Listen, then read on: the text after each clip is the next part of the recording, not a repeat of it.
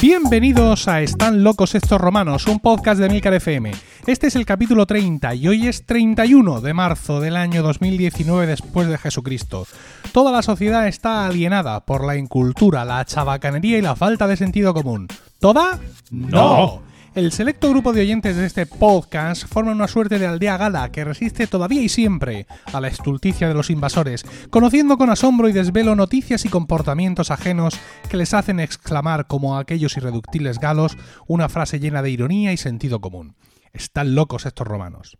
Yo soy Emilcar y estoy acompañado por Diego Buenas tardes. Hola, buenas tardes. Paco Pérez Cartagena, buenas tardes. Muy buenas tardes. Y José Miguel Morales, buenas tardes. Buenas tardes, Emilcar. Ah, la gente pasa de nuestras pegatinas. ¿Qué dices? Sí. No puedo creer. Pues dame más. Ha habido alguno que ha dicho, hombre, como me vas a enviar la de Weekly, ya méteme en el sobre la otra. Como de segundo Pues plato. no, ¿Qué pues no, no, no, no. Pues Qué sí. mal. Y dame a mí. El único es nuestro oyente Getorra. ¿Getorra? Supongo que un superlativo de, de Geta. O a lo mejor ¿Es con G el, o con J? es con J. el mono honor- honorable presidente de la Generalitat. Anda. ¿Torra? No. ¿No? Es Getorra con dos R's en No, medio. J no, Torra. no es J Torra ni nada, no. Ah, vale, Dice, hola compis. Después de escuchar este capítulo de Romanos, se me ocurre que para poder conseguir la pegatina dichosa os, podrían, os podría, yo, él, eh, mandar el sobre y el importe de los sellos para que así no os costara dinero. Bastante gasto lleváis con las merendolas y cenas que os metéis en los días que grabáis. Así que quedo a la espera razón. de que me mandéis dirección donde enviar todo lo que necesitéis para que me llegue mi pegatina. Saludos y seguid así. Me ha, me ha parecido un comentario entrañable. Sin duda. Sí. Porque lo de enviar el sobre, Sí. esto era muy de la tele de antes, Paco, Sí, tú sí. te- acordarás, ¿no? Sí, sí, Vaya. ella a los concursantes, y usted envíenos un sobre franqueado para Sí, que yo le devuelva sí. y pe- que- qué 1-2-3 lo miseria, hacían, qué ¿no? miseria más. día podríamos Joder. hablar de lo de la Superpo aquella y, la, y las amigas diferidas de tu, de tu vecino hacia nosotros. No sé si te acuerdas. ¿No te acuerdas de eso? Ahora mismo no. Pues nos dieron como unas amigas diferentes. O sea, un, ami- un vecino tuyo Sí. mandó la Superpop para hacer amigas. Sí. La Superpop.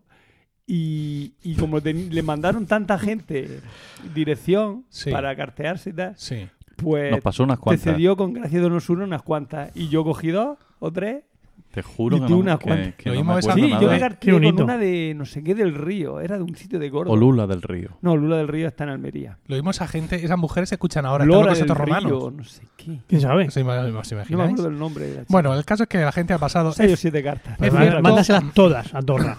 Bueno, a ver, como he estado enviando pegatinas de Gratis. Weekly a algunos de, de los suscriptores de Weekly, que esta gente paga sus buenos billetes, Sí, que yo sé que son oyentes de romanos, Sí. les he metido ya algunas pegatinas romanas. has hecho bien. ¿Vale? También algunos oyentes de a pie, como mi hermana, por ejemplo, que es súper fan de romanos. ¿Ah, sí? Sí. Hola, Camino. Y José Manuel, José Manuel, que es un papi del cole, no de todo el colegio, de, al- de algunas niñas del cole, Ah, dos en concreto, Sí, sí. ¿vale? Que también es- escucha romanos. Este tiene una red de podcast, José Manuel. Dios. Ah, sí. Sí, tiene una red de podcast sobre diabetes.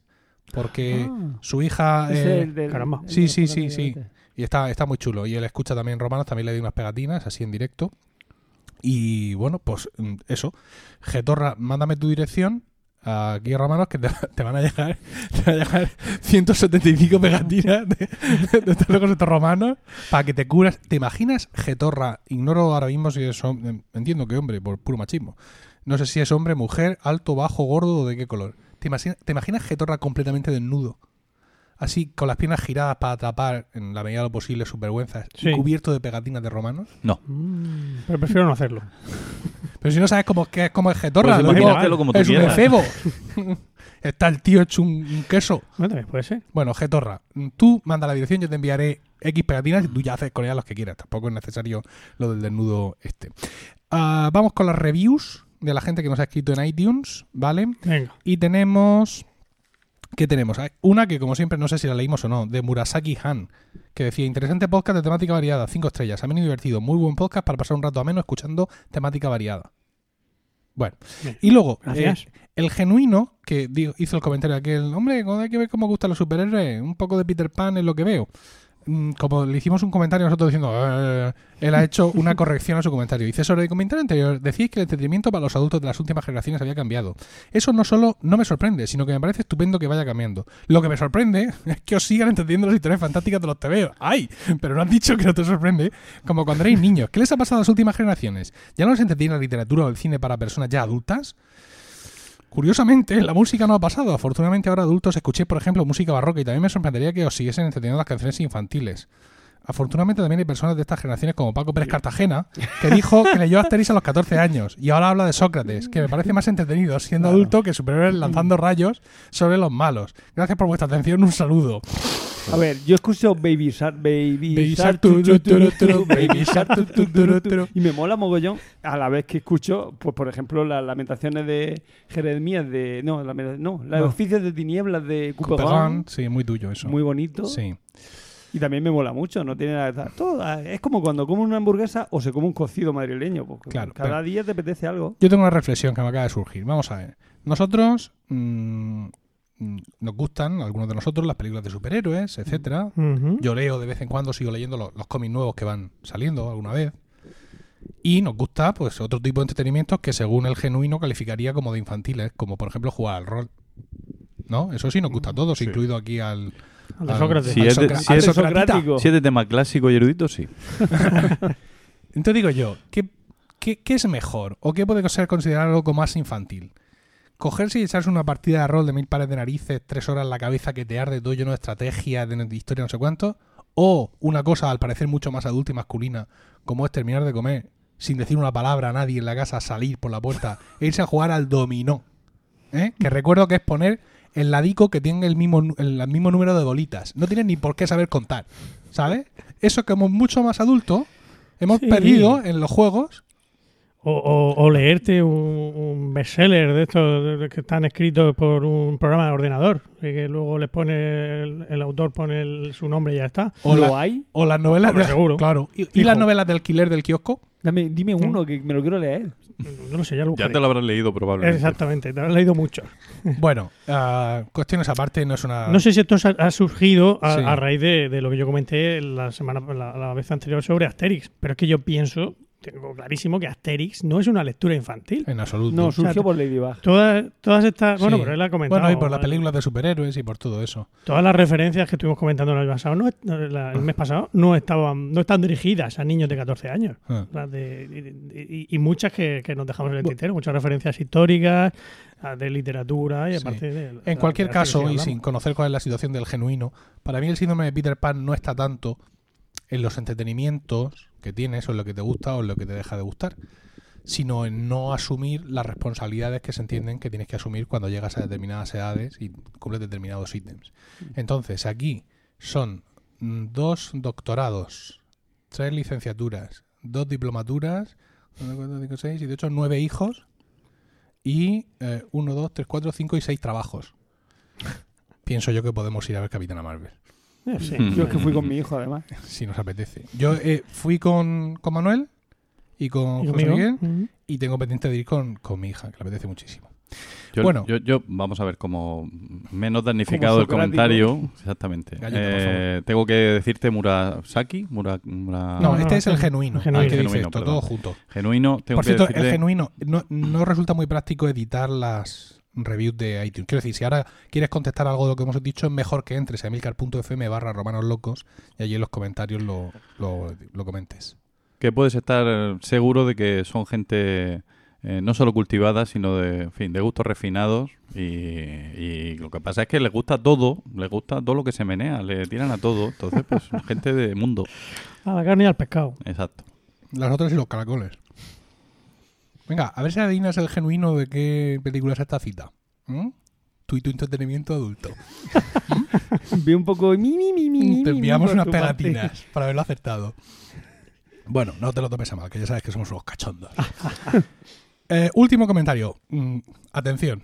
Nombre del usuario. Aladroque. Mm. Bueno, ya Oy, sé. oy, oy. Oy. Dice que somos unos xennials con ínfulas. Cinco estrellas.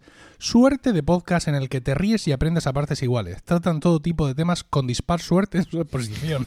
Eso ha estado bien. Sí, sí, sí. Bien, Ahí va. Aladroque, muy fino. ¿Por qué hemos dicho "Oh, eh, eh", cuando Aladroque? Aladroque es en una disputa mm, cerril, de la cual no colaboramos mucho nosotros, entre No, murcianos no. y cartageneros. Ellos nos llaman a nosotros barrigas verdes por Mm. alimentarnos principalmente de verdura. Qué lástima. No seré yo. Ya nos gustaría. Y nosotros y les llamamos a ellos aladroques, que es un pescado espantoso que está pegado a la piedra, que sabe a, a demonios y encima es difícil de coger. Sí, que lo comen los pobres solo. Ah, pues eso, ya sabéis lo que es una ladroque, pero el comentario de la droga ha sido muy bueno. Y dicho lo cual, creo que podemos empezar ya con lo nuestro. Venga. Vamos. ¿Os parece? Sí. Voy a empezar yo, que pago el balón es mío.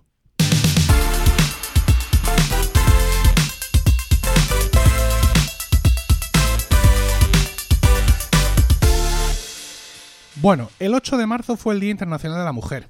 ¿Qué me dices? Se me ocurrió decir en el podcast que era el Día de la Mujer Trabajadora porque yo citaba una anécdota de cuando se instauró ese día, que fue con ese nombre. Y un montón de gente por Twitter me dijo... "Ñi, Ñi, Ñi, Ñi". Ujú. Vale. Bueno, y como ocurre muchas veces con los días internacionales muy importantes, mm, el mes se convierte en el mes de, ¿vale? Y el mes de marzo, pues es un poco también el mes de la mujer, ¿no? Con muchas historias, muchos eventos, no ya mm, principalmente alrededor del día 8, pero en general, ¿no? Así que yo no puedo dejar que acabe este mes Ujú. sin dedicar mi sección a las mujeres. Ah, mira. Sí, gruesos lagrimones, gruesas gotas de, de- de sudor corren Por nuestra mejilla. pensando en que voy a que me voy a meter en un lío. Y es posible, es posible. Sí, porque de vez en cuando hay que explicarles unas cuantas cosas a las Claro mujeres. que sí, claro que sí. José Miguel, no te vayas. No, no, ya- no, no, no, no. Bueno, eh, ya en serio. Eh, voy a empezar mi sección recordando una película que no recuerdo bien. Pero lo que voy a decir sí lo recuerdo bien. En esta película, Clark Gable. Clark Gable, creo que era Clark Gable. He intentado buscar la película, pero no la he encontrado, ¿vale? Bien, a ver si nuestros le nos dice a la protagonista, le dice, así con cara de Clark Gable y con su voz de doblaje en español de España, Oh, le dice, en el mundo hay mayor cantidad de mujeres que cualquier otra cosa, excepto insectos. Le dice el tío. Y la otra se queda, "¡Ah! lo que me ha dicho. ¿no? Como una forma de mostrar a ese personaje pues su desprecio Mm. eh, por ella en concreto representando pues todas las malas cosas que pueden representar las mujeres de ser retorcidas y abyectas y todas estas cosas de las películas en blanco y negro de mujeres malísimas en plan Hilda y toda esa historia.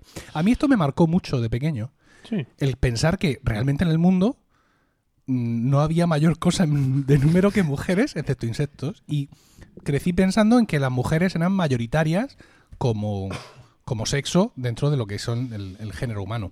A esto colaboraba algunos datos ya de barra de bar y de cuñadismo. Por ejemplo, como eh, ese dicho que dice que dicen los hombres que tocamos a siete y una coja. ¿Esto lo sabéis?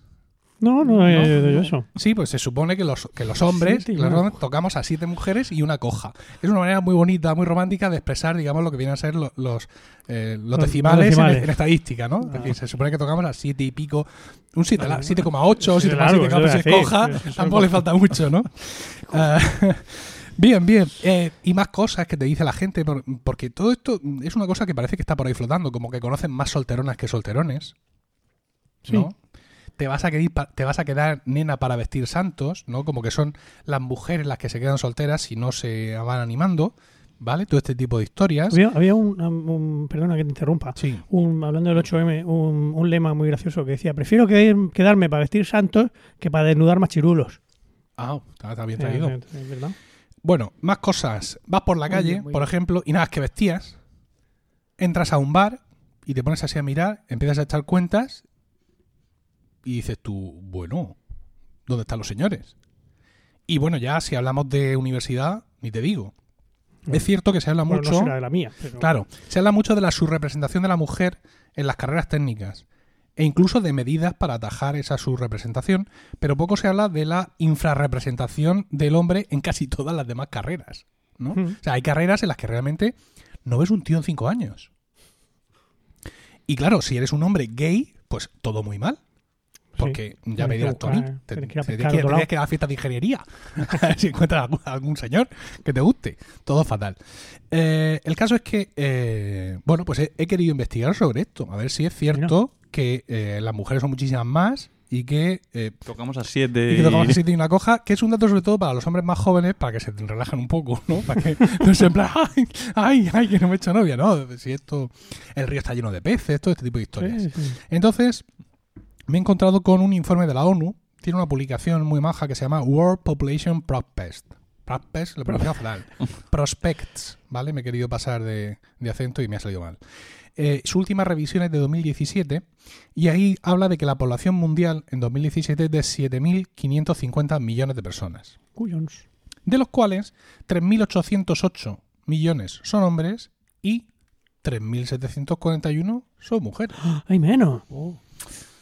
Esto viene a ser un 50,5% de hombres y un 49,5% de mujeres. Un porcentaje además que viene siendo habitual en los informes estadísticos recientes. ¿no? Es decir, esto no ha pasado en los últimos tres años. Esto es, digamos, la tendencia en lo que llamaríamos la era moderna. Esto significa que hay 1,02 hombres por mujer.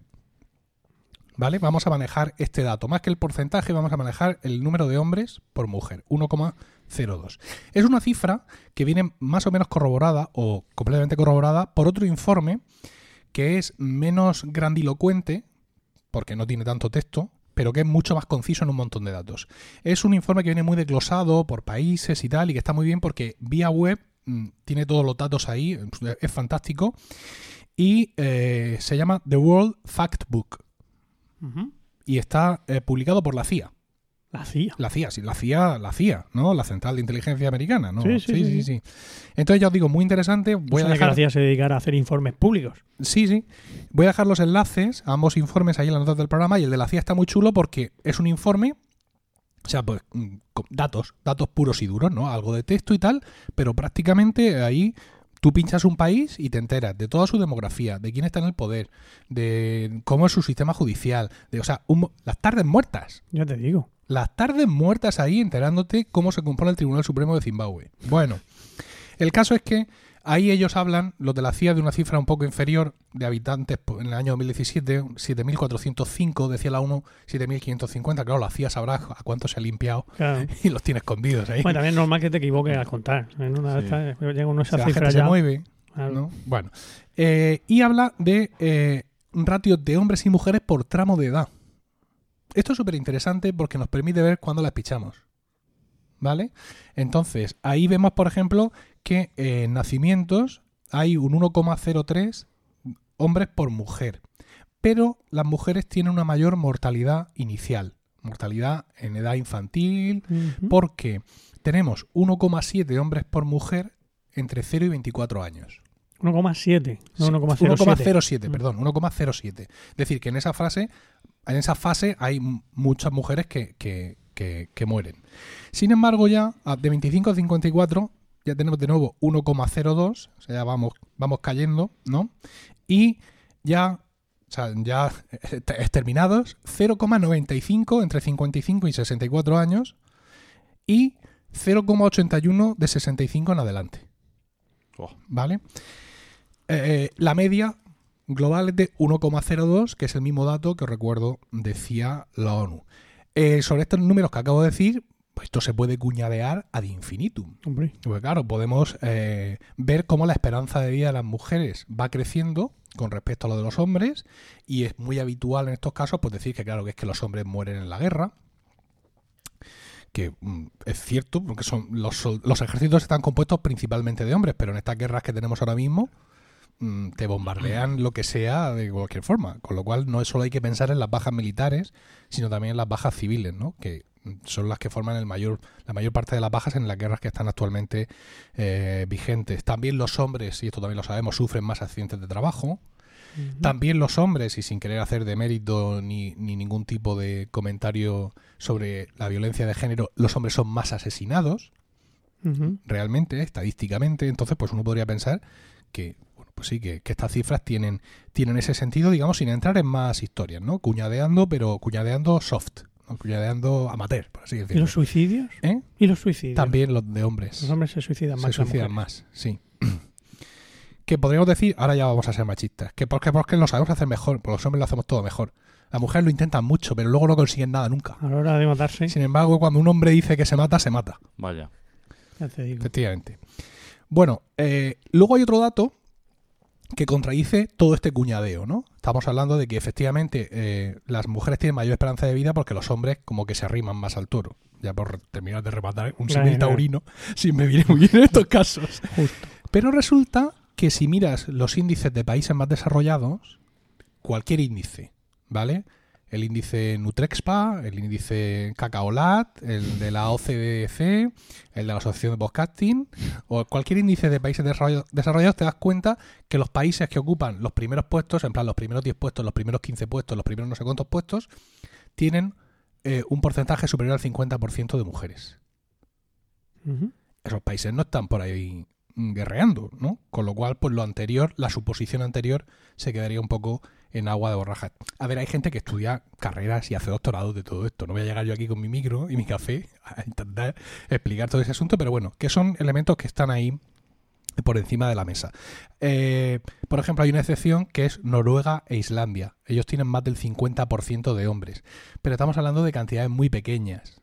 ¿Vale? Incluso ahora lo veréis, cuando hablamos de que los, países desarrollados tienen más mujeres que hombres, no es en plan muchísimas más.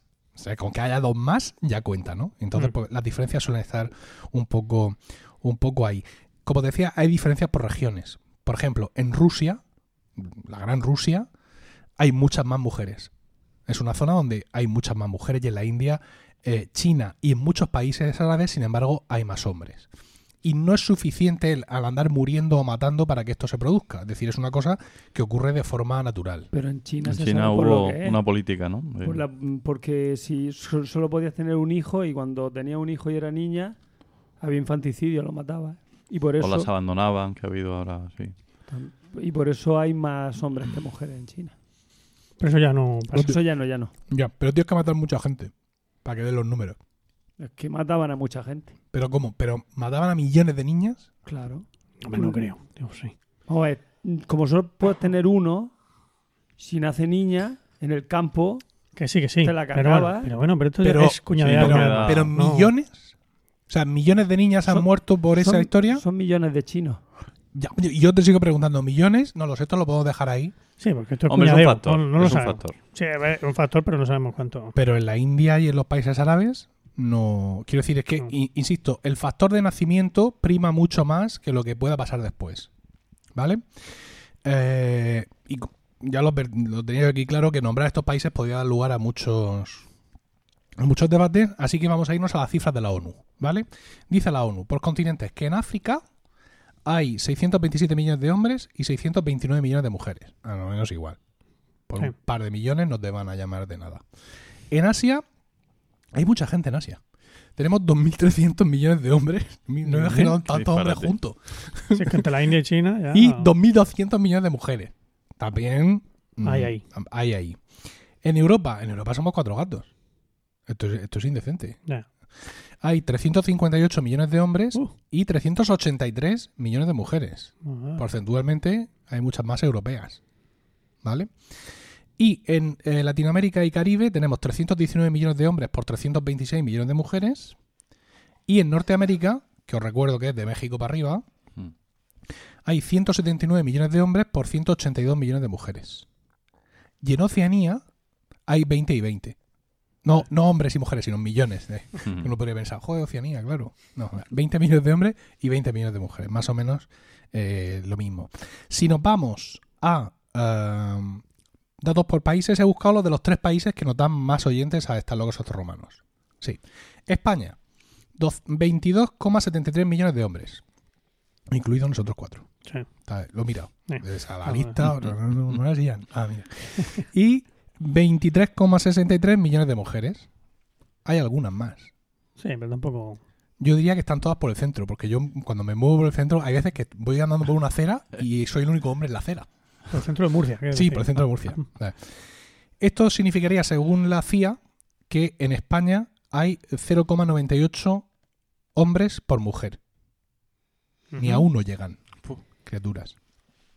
En México tenemos 60... Pues, o- o que los hombres españoles tocamos a, una mujer y una oreja. Con ¿Sabes? 0,2. Algo así, Y una sí. uña. Eh, en México tenemos 64,31 millones de hombres por 64,85 millones de mujeres. 0,96 hombres por mujer. Y en Argentina tenemos 21,67 millones de hombres por 22,60 millones de mujeres. También a 0,98. Está ahí. Ahí, ahí. Nadie te va a decir nada. Lo mismo luego por provincias y por zonas, pues por Seguro. motivo del agua o el viento que hace o lo que sea. O mi primo Carlos, que tiene seis hijas, por ejemplo. Claro. Pues está la cosa más... Tiene seis hijas y, y todas esas hijas han dado nietas. Salvo, uno. salvo uno nada más. Hijo de Manolo Tornel, por cierto. Ha tenido que venir Manolo Tornel para darle un, un nieto a mi primo Carlos. Manolo Tornel, Manolón, no. Manolo, sí, claro. Sí, Claro. Ah, bueno, finalmente, mm, ves que ese dato promedio de 1,02 de hombres por mujer, te das cuenta de que ni mucho menos tocamos a, a siete mujeres y una coja y que como ya habéis dicho, pues como mucho las mujeres tocan a un hombre, pues una uña, no sé, el meñique Sí, del sí. pie, Le falta. Una cosa así. Una pestaña. Con lo cual, pues ese mito de que hay muchas más mujeres que hombres, Nada. queda, a, mí, a mí me resultaba incluso biológicamente eh, razonable, ¿no? Pensando en la supervivencia de la especie. Porque una mujer pues se puede quedar embarazada una vez al año. Hmm. Sin embargo, un hombre, Puede dejar embarazadas. un hombre si no hay Netflix, si no hay Netflix por medio, puede estar por ahí el tío pululando. Ah, claro. Sí, sí, sí. Y me, me- me resultaba biológicamente, o sea, ese mito que yo eh, acumulaba desde mi infancia me resultaba biológicamente mm, lógico. Pero si a lo que vamos, Emilio, es a, es que- a que con dos o tres hombres ya baste. Quiero decir, todos Claro. los demás ya biológicamente, genéticamente, el que mejor esté, que más valga, y luego los demás, pues otras cosas. Eso como no sé qué película de Woody Allen, que decía él que iba a matar a todos los hombres que midieran menos de 1,64, que era lo que él medía, para ser el, Para ser el más alto del, del mundo. Pues eso es lo que tenía que contaros. Bueno, interesante. ha me gusta, una- me gusta, me Parecía- gustan los datos. Parecía que iba eh, a explicar a las mujeres cómo tienen que hacer las cosas, ¿verdad? Sí. Con ganas me quedo. gusta. Solo le has dicho cuántas son. Eh, sí, efectivamente. Pero claro, no, no se lo explico a la mía, se lo voy a explicar a todas las demás, ¿no? Ya ves tú. ya ves tú. Bueno, pues Muchas gracias por traernos datos. Sí, Nuestras son las conclusiones. ¿no? Eh, no es muy habitual en este podcast. De hecho, no está en la esencia de este podcast ofrecer datos y información No, no, tan no, cierta. aquí somos bastante cuñados. Lo ya- nuestro lo es- nuestros oyentes. efectivamente, es, Especulación. es otro claro. rollo, ¿no? Pero bueno, de vez en cuando no está mal. Yo ofrezco datos, lo cual es que no son estadísticos. Bueno, sí, tus datos también. Echarle de buena Son parte. datos históricos.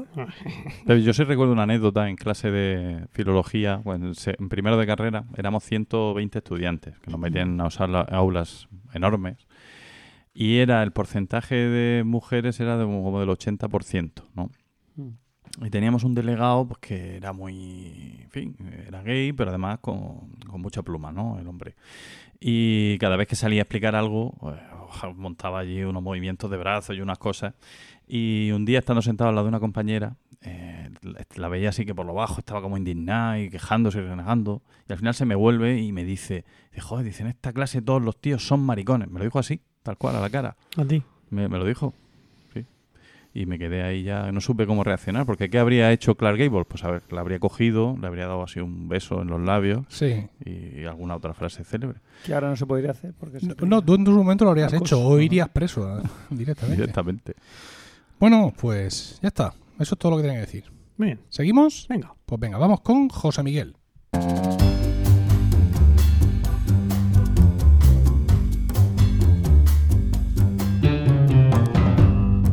Y dinos, José Miguel, ¿de qué nos vas a hablar hoy?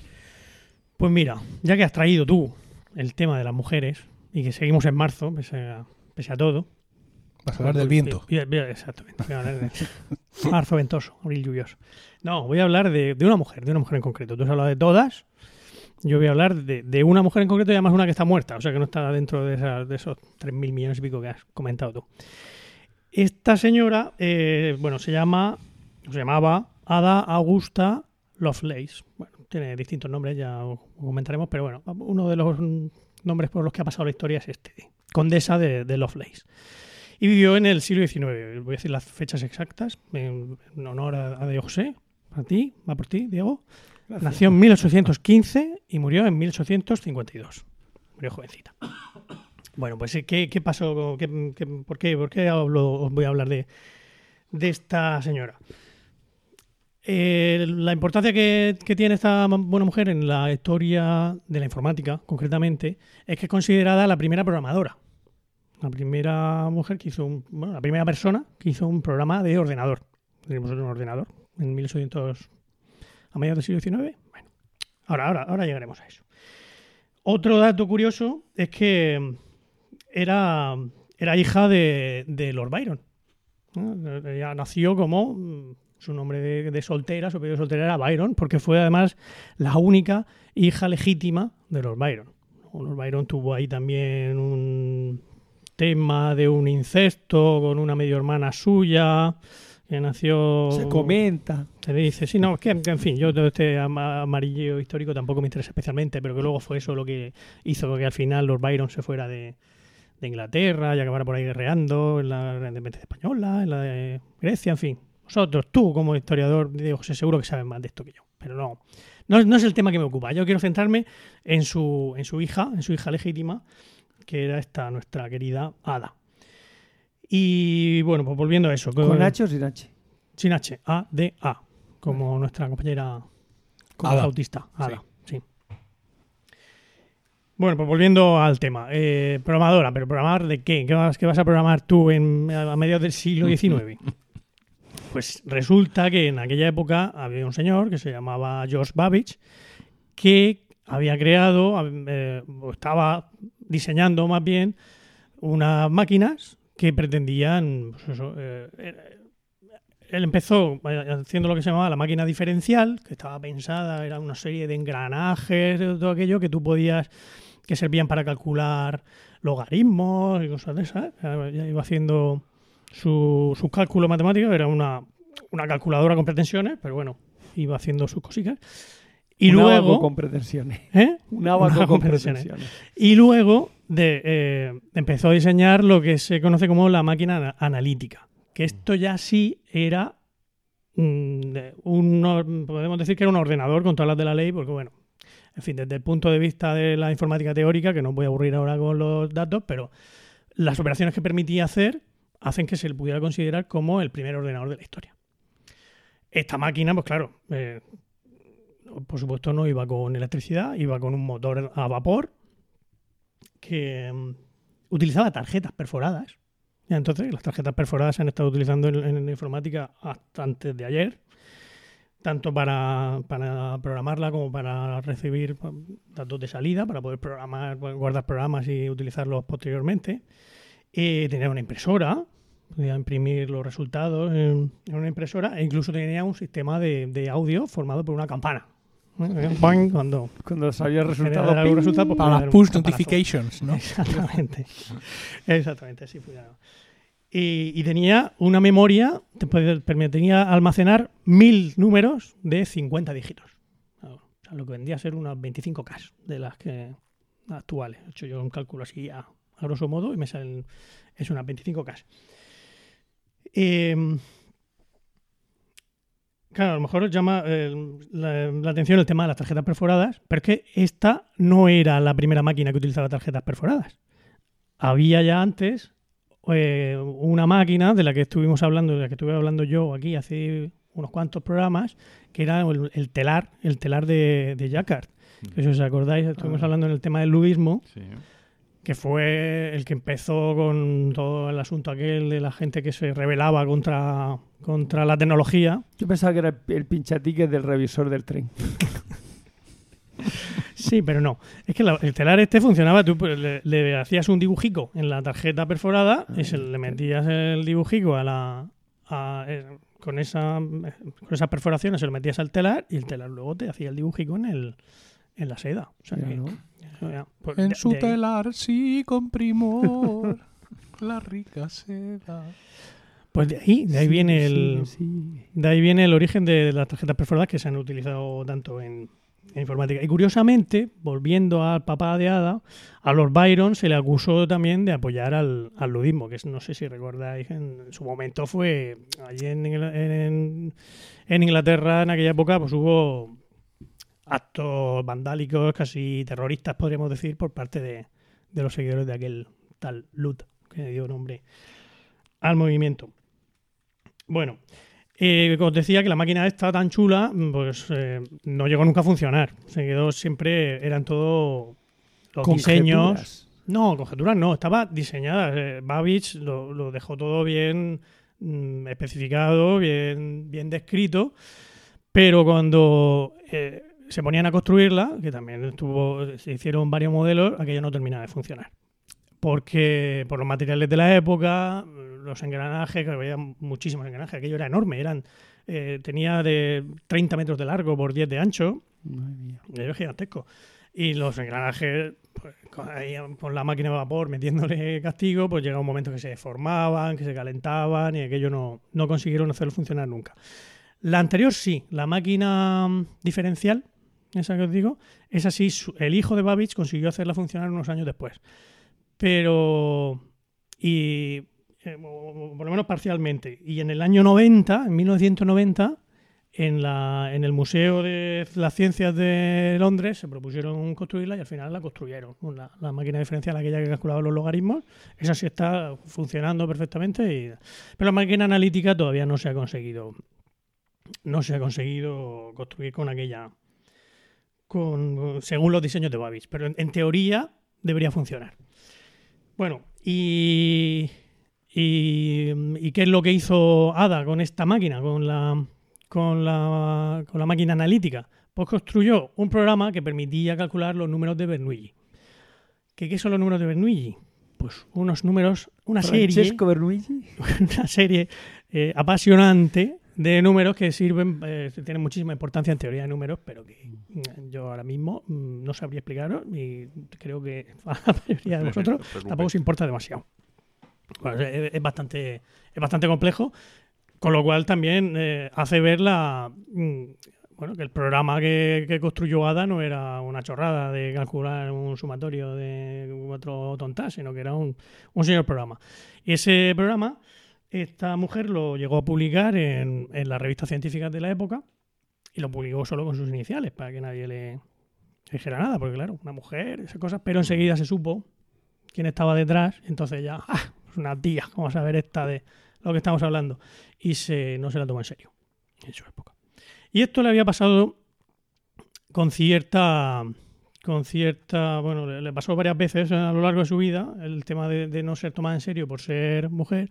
E incluso es, es famoso también la, la anécdota de cómo su, uno de sus maestros, que fue Augustus de Morgan, pues le, le se quejó, se quejaba a su madre de que esta chica no se, no se conforma con que yo le enseñe aquí las cuatro reglas y que, que quiere hacer preguntas que son impropias de una dama. Que quería enterarse de lo que estaba en el, en el trasfondo de, Del logaritmo neperiano. de, la- de- de- todas las matemáticas. Pero esto me lleva, a, a lo mejor no suena de nada a Augusto de Morgan, pero es un señor que fue muy importante, en, sobre todo en lógica, en la lógica, en la lógica conceptual que, que- que luego nos ha llevado, a, que luego utilizamos en el día a día en, en informática. Y es el que dio nombre a las leyes de De Morgan, que la- vamos, las descubrió él, las, las de- las- las enunció él. ¿Qué, qué dicen las leyes de De Morgan? Digo, José, me estás preguntando con, con esa mirada. Yo me sé la primera. Una dama no debe hacer preguntas insolentes acerca de las derivadas y las integrales. Efectivamente. La segunda dice que eh, la negación de la conjunción es la disyunción de las negaciones. Es equivalente. O sea, Eso. No ni o nada. sea, gracias. o sea, que negar no A y B es lo mismo Que afirma. que no A o no B. Sí. Es decir, si yo digo A, Diego José es inteligente. Y la proposición B es Diego José es guapo. ¿Vale? Si yo hago la conjunción de estas de estos dos mm, de estos dos predicados, tenemos que Diego José es inteligente y Diego José es guapo. Las dos cosas. Si yo ahora niego esta conjunción, estoy diciendo que, que no Diego José es inteligente y Diego José es guapo. Y esto lo que quiere decir es que o bien Diego José no es inteligente o bien Diego José no es guapo. Esto es lo que dice la ley de Morgan. Es decir, que no se dan las dos a la vez, que al menos una de las dos va a ser falsa. Mm. ¿Mm? Y luego la siguiente ley dice por lo contrario, que la negación de la disyunción es la conjunción de las negaciones. Es ¿Habla de la razón de la sin razón? Porque ¿No ser- estáis entendiendo? ¿Eh? ¿No estáis entendiendo? Sí, sí, lo Sí, no, no, muy lo claramente. contrario. Pero, a ver, eh, No, no, pero pon un ejemplo con Diego José. Pon el No, ejemplo, mira, por favor. Seguimos con el ejemplo con Diego José. No, no lo estamos Con lo que entendiendo. no es Diego José. Venga, pon No ejemplo lo estamos que no es. entendiendo y no nos importa. Sí, a mí sí me ¿En importa. Pero Pero lo cual sí es que ni lo entendemos ni nos importa, o bien no lo entendemos, o bien no nos importa. Ah. ¿Eh? Tienes que ver. Rápido ahí, aprende, ¿eh? Eh, Son preguntas impropias de un podcast. Estoy probando mi propia medicina. Cuán amarga es. Iván Vargas es. Bueno, la contraria es, la, o sea, la segunda ley es lo, es lo mismo, pero con la, pero al revés. Sí. Es decir, la negación del. Si yo digo Diego José es inteligente o Diego José es guapo, ojo, que este O es Bell, no out. Ajá, vale. Es decir, Él ya se había pensado que era Bel. Sí, yo también. ¿sabes sabes lo que quiero decir? Que no es excluyente. Sí. Ah, ver, Diego José es inteligente o Diego José es guapo, quiere decir que Sí. puede ser inteligente, guapo o las dos cosas. Mm. ¿Cómo es el caso? Como es el caso. Para quien no conozca. La realidad, por para quien no conozca a Diego José. no, no, no lo pongo en duda. ¿Vale? Galanzote. Entonces, si yo digo eso, Diego José es inteligente o Diego José es guapo, estoy diciendo todo eso. Que eres una de las dos cosas o, o las dos. Pero si lo niego, estoy negando esa disyunción, entonces lo que estoy diciendo es que no eres ninguna de las dos cosas. tío. Pon el ejemplo. O sea, di- O sea, es Diego José no es inteligente y Diego José no es guapo. Ah, vale, que tienes que hacer las dos. ¿Vale? Tiene que ser la negación de las dos. ¿Vale? Y esas son las leyes de De Morgan. Vale. ¿Y ¿Sí, Ada? Colau qué pinta en todo esto? Ada, Ada Lovelace Eso, Lovelace. Bueno, el- todo esto solo pinta que el tal de Morgan era su, Era su maestro. Y que Y tú, quiso- y tú has querido vacilarnos con las normas porque sabías Bueno, es que, íbamos a rayarnos. interesante. Es que- es que yo cuando la- las estudié en, en clase me pareció un- un- Tú y- todo un mundo de color. que Tú y, tus compañeros, tú y tus compañeros hombres. Todos, Todos- todos, compañeros Todos ahí. Había una chica. Todos meando de pie. ahí, ahí. Yo de lógica solo me acuerdo del, del problema de los caballeros y, el escu- y los escuderos de la isla. No lo vi escuchado. No. Lógica para ¿Puedo- historiadores. lanzo? Lógica para historiadores. lanzo? Por Un favor. caballero Yo- yo- medieval. mira, no. Yo estoy terminando. A ya. ver, en una isla Hmm. eh, existen escuderos y caballeros. Los Sí. escuderos siempre mienten y los caballeros siempre dicen la verdad. Ah, vale. Un extranjero cae en la isla y le pregunta al ciudadano A, ¿eres escudero o caballero? A todo esto pasa un pájaro ¡ah! y hace un grito justo cuando este contesta, ¿no? Y dice el ciudadano B, dice, ha dicho que es escudero. Y entonces le dice el ciudadano A, no le hagas caso a B porque está mintiendo. ¿Qué son A y B? Esto es como el de. Es el, el mismo problema que el de. Dos genízaros. el de Los el dueños del de la- los, los guardianes de las puertas. Ese que aparecía en la, en la película esta que salía David Bowie. Eh, El laberinto. Dentro del laberinto. dentro del laberinto. Que sale el guardián de, de- de una puerta y, y- que hay dos puertas, ¿no? Y cada uno tiene un guardián. El guardián de una puerta siempre dice la verdad y el del otro siempre, siempre miente. Y entonces te- le tienes que preguntar que una te llevaba al, Al cadalso. al cielo y la otra al infierno, básicamente, ¿no? Y le tenías que preguntar a ellos como... Solo podías hacer una pregunta. ¿Qué es lo que... Y, ¿qué, era- qué- qué es lo que tenías que preguntarle? Pues la solución estaba, que me imagino que será algo parecido a la de los escuderos y tal. Tenías que preguntarle a uno qué es lo que te diría el otro. O sea, tú le preguntas a uno, ¿qué me diría él? ¿Cuál es la puerta que tengo que, que coger? Claro. Entonces, como uno siempre dice la verdad, el otro siempre dice la mentira. Cuando la juntas, la conjunción de la verdad y la mentira es mentira. Entonces, lo que te diga el otro va a ser mentira. Efectivamente. Bueno, en este caso digo la solución o la dejo para que la gente la piense. Déjala para que la gente la piense y el que la acierte le enviamos una pegatina, Sí. quiera o no. Me voy al listado ese de la CIA, que si yo pienso que si hago más clics, salen las direcciones de la gente. Seguro. Al final lo encontrarás.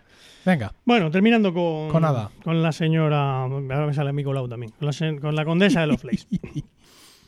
Eh, la- mm, aparte de lo que es el, el programa en sí, la gran aportación que, hacía, que hizo esta señora Está para a iPhone. la informática, ¿no? seguro que Está en la App Store. Fijo que sí. Es que eh, Babbage veía la máquina analítica, la veía pues como eh, las aplicaciones que tenía a la hora de calcular numeritos, de, de todo, pues siempre pensando en los números y ya está. Y Ada sí que mm, mm, abrió más su visión. Qué gran aburrimiento pone Diego José, que de verdad no se puede hablar de nada. Lo siento.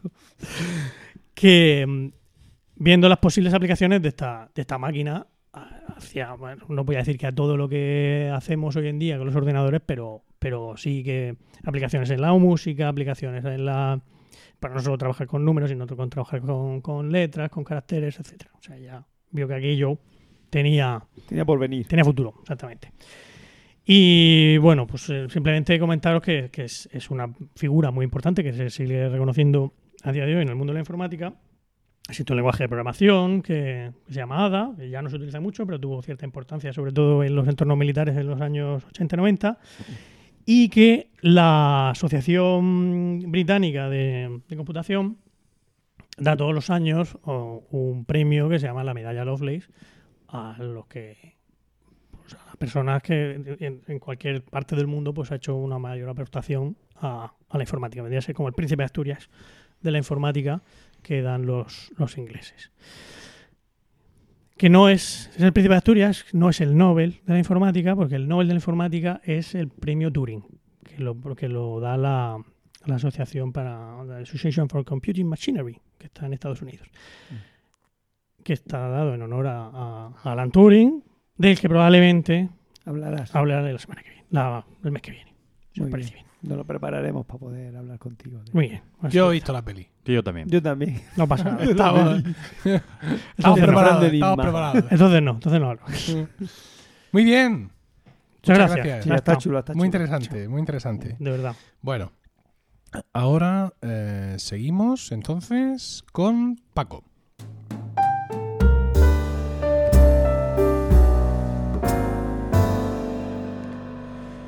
Y dinos, Paco, ¿de qué nos vas a hablar hoy? ¿De alguna mujer también? Pues no, ¿Viva o muerta? no. Voy a quedar mal con este mes de marzo. Eh, voy a hablar de Machista himnos. ¿De himnos? De himnos. Muy bien. Porque, eh, como sabéis, yo soy muy de himnos. Yo pensaba que eran más de salmos, pero fíjate, Que va, nunca se termina de conocer uno a un cantante, ¿Verdad? ¿verdad? Oh, Qué En, en general, soy muy de cantar en grupo, diluyéndome sociológicamente eh, en la masa. Que no es lo que vosotros llamaríais empate, sino una cosa como más, mm, más racial, más de... Jolín, yo veo a la, a la tuna cantar y me dan ganas de irme para allá y ponerme a cantar Sí, con ellos. ¿Qué Yo tengo impulso. Yo Yo tengo impulso. ejemplo de rondalla, le doy al botón y me sale una tuna y dice ¡Ah! En mitad de la clase empecé a gritar y lo quité, lo quité. Dice, ¿qué te pasa, Acabo maestro? de- Le digo, tía, la tuna, la odio, la odio. Tuve que quitarla, ¿eh? Acabo de caer del pedestal en el que me ha puesto tocándome. nuestro, nuestro oyente pero anterior. si la duna es nuestro enemigo jurado. Pero total. Pero no lo puedo evitar, se me va, se me va el, Se te va la mano a la como pandereta. No se me va con el reggaetón, pero, pero que en cualquier caso, yo por ejemplo cuando... Ver a la cuando tuna pasar con su tralalalala. ¿te por refieres? Sufre de ejemplo, oh, calla, cállate, no sigas por ese camino. Bueno, que me pierdo. Bueno, Total. eh, cuando están po- campeonatos de tal y, y- Nobleza y- Baturra, eh, si tú- yo bueno, recuerdo tu disco Nobleza el- Baturra. Nobleza Baturra y yo, vamos, eso, eso es así. Eh, los himnos de, los- de las selecciones, mm, yo me emociono, o sea, y yo y me hago de, de cada, de, cada sele- de cada selección O sea, los eh, himnos de que las tenga un naciones. himno medio, o sea, puedo ser hasta de Francia incluso y hasta de Inglaterra si me apuras. Pero vamos cuando- a ver, el pero- momento pero- del pero himno. ¿esto A qué mí me es? No puedo evitar, no puedo evitar, a mí me, ¿Esto me lleva, es? ¿verdad que sí? No. Pero es que la marsellesa... Nuestros enemigos históricos jurados, los La dos. marsellesa, la La marsellesa pero la que está- bonita. A ver, y el de Estados Unidos, es que no es bonito el de Estados Sí, sí, Unidos. sí. Sí que Bueno, Pero como el de la Unión Soviética. ah, el de la ninguno ahí. Soviética. Oh. oh, Bien, tiempos. Estamos hablando de calidad musical exclusivamente. efectivamente. Así que, bueno, eh, eh, os recordaros a todos, pequeña cuña, eh, que, que la palabra viene de- del griego himnos, que significa canto a los dioses. ¿De acuerdo? Entonces, de algún modo, al cantar a la patria, o, por supuesto, en contexto eclesiástico, cuando se cantan himnos, pues se está alabando a Dios. ¿no?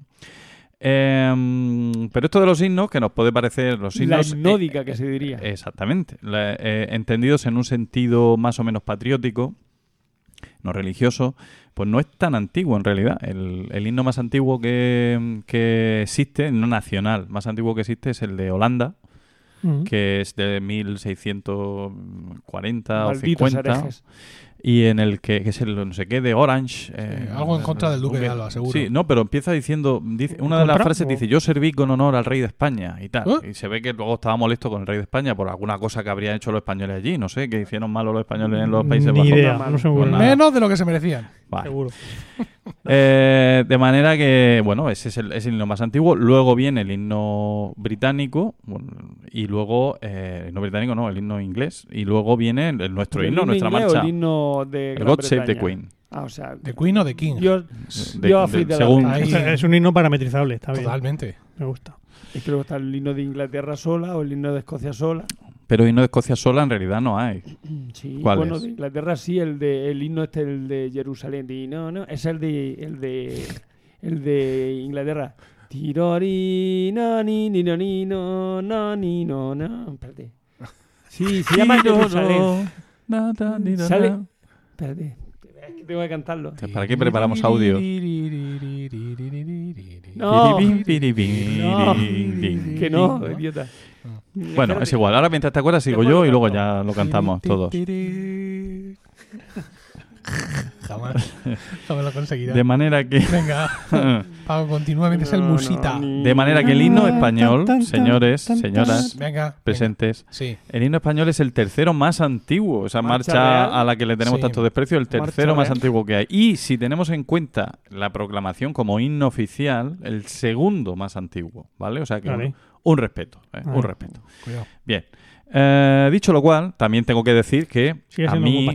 entre, entre Tampoco es muy difícil porque los na- las naciones, quiero decir, por ejemplo, Italia, Alemania, mm, Austria como nación, nacieron más tarde. Ah, pero eso es Bueno, problema. podría haber cogido es una problema. cancioncilla vieja que se supieran todos. Hungría como nación también nace más tarde. Checoslovaquia, República Checa, Ya Eslovaquia, ya que estás. Eslovaquia, Venga. Polonia. ¿Cómo se llama Eh, Macedonia ahora, por cierto? Tuvieron ahora hace poco un... Ahora se llama Macedonia. No, ¿Qué- que los qué griegos, Macedonia? que los griegos han era admitido Antigua República Yugoslava y muy fea de Macedonia. Sí. ahora, Y ahora República de ya los Macedonia. griegos han admitido, que Ah. llamándose Macedonia pueda entrar en la Unión Europea. Eso es lo que han admitido los griegos. Pero sigue llamándose, si no mete largo. No, pues ahora lo otro ya no lo dirán, ¿para qué? Pero es que no, el problema no estaba en que fuera un nombre muy largo, el problema No. estaba en que no aceptaban los griegos que con el nombre de Macedonia Sí. pudiera entrar en la Unión Europea. Pero ya déjame ¿Y ahora la cómo se Pero ¿Cómo que vale da? Porque Macedonia, zona. territorio, nombre griego, de ahí venía Alejandro de Macedonia. Ya, Claro. pero hay todavía un trozo de Macedonia dentro de la actual Grecia. No, en absoluto. Entonces, Pero el nombre, ¿eh? copyright. joder, con los griegos. Fíjate, si están las cosas en la Unión Como si, Europea. no tuvieran, como si no tuvieran bastante con lo que tienen, como para andar. Es como si nosotros no dejáramos a una Cataluña independiente meterse en la Unión Europea llamándose Cataluña, que se llamara Antigua República Española de, de Cataluña, entonces sí. ¿No? ¿Es algo así? Pues sí, algo así. Sí, Venga. sí, no, no, es algo así. Eh, de manera que yo digo que tengo eh, aquí entre, entre vosotros, tengo el privilegio de ser el único que ha grabado un disco de himnos. Toma. Y lo digo, a ver, contradecidme. Mm, ver, Refutadme. mm, Yo he grabado dos himnos, himnos. himnos nacionales. Pero himnos o- nacionales. De yo he himnos, cantado de himnos- himnos, de himnos, de himnos de los que yo estoy hablando, no de de los Pero un disco otros. de- entero. de los que grabado- grabado ha grabado tú. un disco entero. He grabado un disco, no solo yo, con más gente, de- en el que había tres himnos. Pero himnos gregorianos o himnos. No, himnos religiosos no. Himnos. Himnos, himnos. Yo he grabado con algunos de vosotros, no sé si los que estáis aquí sentados, el himno a Blanca, mi pueblo, en una, Mm, yo no. en una sesión absolutamente demencial en el auditorio con la, con la banda de Blanca. Mm. Y luego el, el nuevo himno a Cieza, que, Ah, se, que- que se inauguró en Cieza, o sea, se presentó a toda la sociedad ciezana, que en presencia de Camacho, que es como un poco el, el sumo sacerdote de allí, que no, hace, no dan un paso sin él. Y también me lo, también lo grabé luego con el, el coro de amigos de la música de Bueno, Cieza que yo Y dirigía. tú eres el insigne compositor del himno de la preciosísima de la- del Cristo de la Sangre. No, no, no, no, no. No. Yo he hecho Él- la, él es el- el arreglador. yo he hecho el, he hecho el arreglo del el himno del Cristo de la Sangre para co- coro cuatro voces. Pero sí he, he hecho el himno a San Eloy, patrón de los plateros, la música. Ujú. O sea, ¿Con qué motivo? Con el con que me lo pidió la facultad de, de, De Bellas Artes. ¿no? De- de Bellas Quimi- Artes. De Bellas Artes. Te Sí. pidió a ti el, el himno de Sí, porque yo era el director de la coral universitaria en ese momento. Entonces, Ah. un alumno había escrito un texto y me dijeron, ponle música. Ole. Y por- Mira que fuiste. luego, vi- cuando vi el texto, vi que el alumno tenía la misma habilidad para poner textos que yo para componer. Con lo cual, el himno está el himno equilibrado. quedó El himno está equilibrado. Sí. Y yo, Y usé la música de un coral de Bach para ello. Ahora, ya lo he dicho. y yo, yo, yo, y yo he grabado un disco con himnos para la Virgen de Gracia de ¿Verdad? Caudete. De Caudete. Ah, y otros Pucha. himnos que venían después de moros y cristianos. Bueno, o sea que- va, venga, ahora tú qué. Bueno, ¿qué has hecho tú? Bueno, me, me habéis impresionado muchísimo, tengo que decir. No sé si seguir hablando. Vale, yo he grabado el disco oficial. Cuidado, oficial. cuidado. Ay, ay, ay. Que es el que se lleva poniendo desde hace por lo menos 17, 18 años Sí. en todas las retransmisiones del entierro de la sardina. No, como mentira. lo oye. Y junto a ese hemos grabado también el himno a Murcia, Sí. el himno a Murcia capital. Sí, sí, sí. Y por supuesto, el canto, Canto a Murcia, Murcia. de la parranda. Pero ¿y tú qué hacías ahí? Ya, ¿Y por qué mejoradme no estaba eso. yo a tu lado? Mejoradme eso. Pues fue una etapa loca que tuve en el conservatorio. Ah, amigo. Yo estuve allí en el conservatorio Ah, un sí. tiempo y Que- me enganchaban que- que para esas cosas. Entramos juntos al Tú- conservatorio. Entramos, pero Yo tú me saliste fui, esa antes. que- yo me fui. La familia que la maestra que decía La que de la lengua así. Sí, sí, la que iba en bata a dar clases. Exactamente. sí. Entonces nos pilló Balbina Serna, gran mujer y Sí. gran música, y, eh, y formó allí junto con la Rodilla y la banda de, de, me parece que era, eh, y pagado por la agrupación sardinera, un himno, o sea, un disco de himno. El objetivo era tener una grabación de calidad del himno sardinero.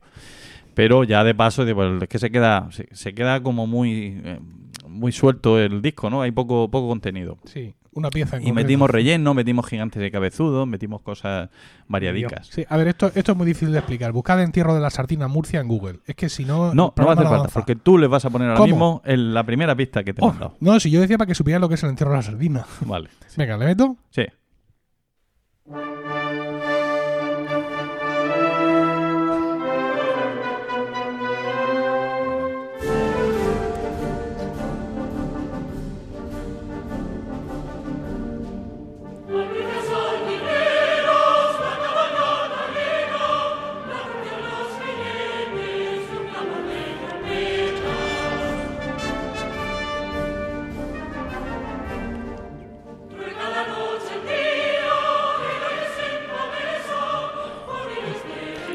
No, lo veis, pero está, está, está emocionado el hombre, ¿eh? Está, está como Decía, llorando. "Qué bonito". Es una cosa.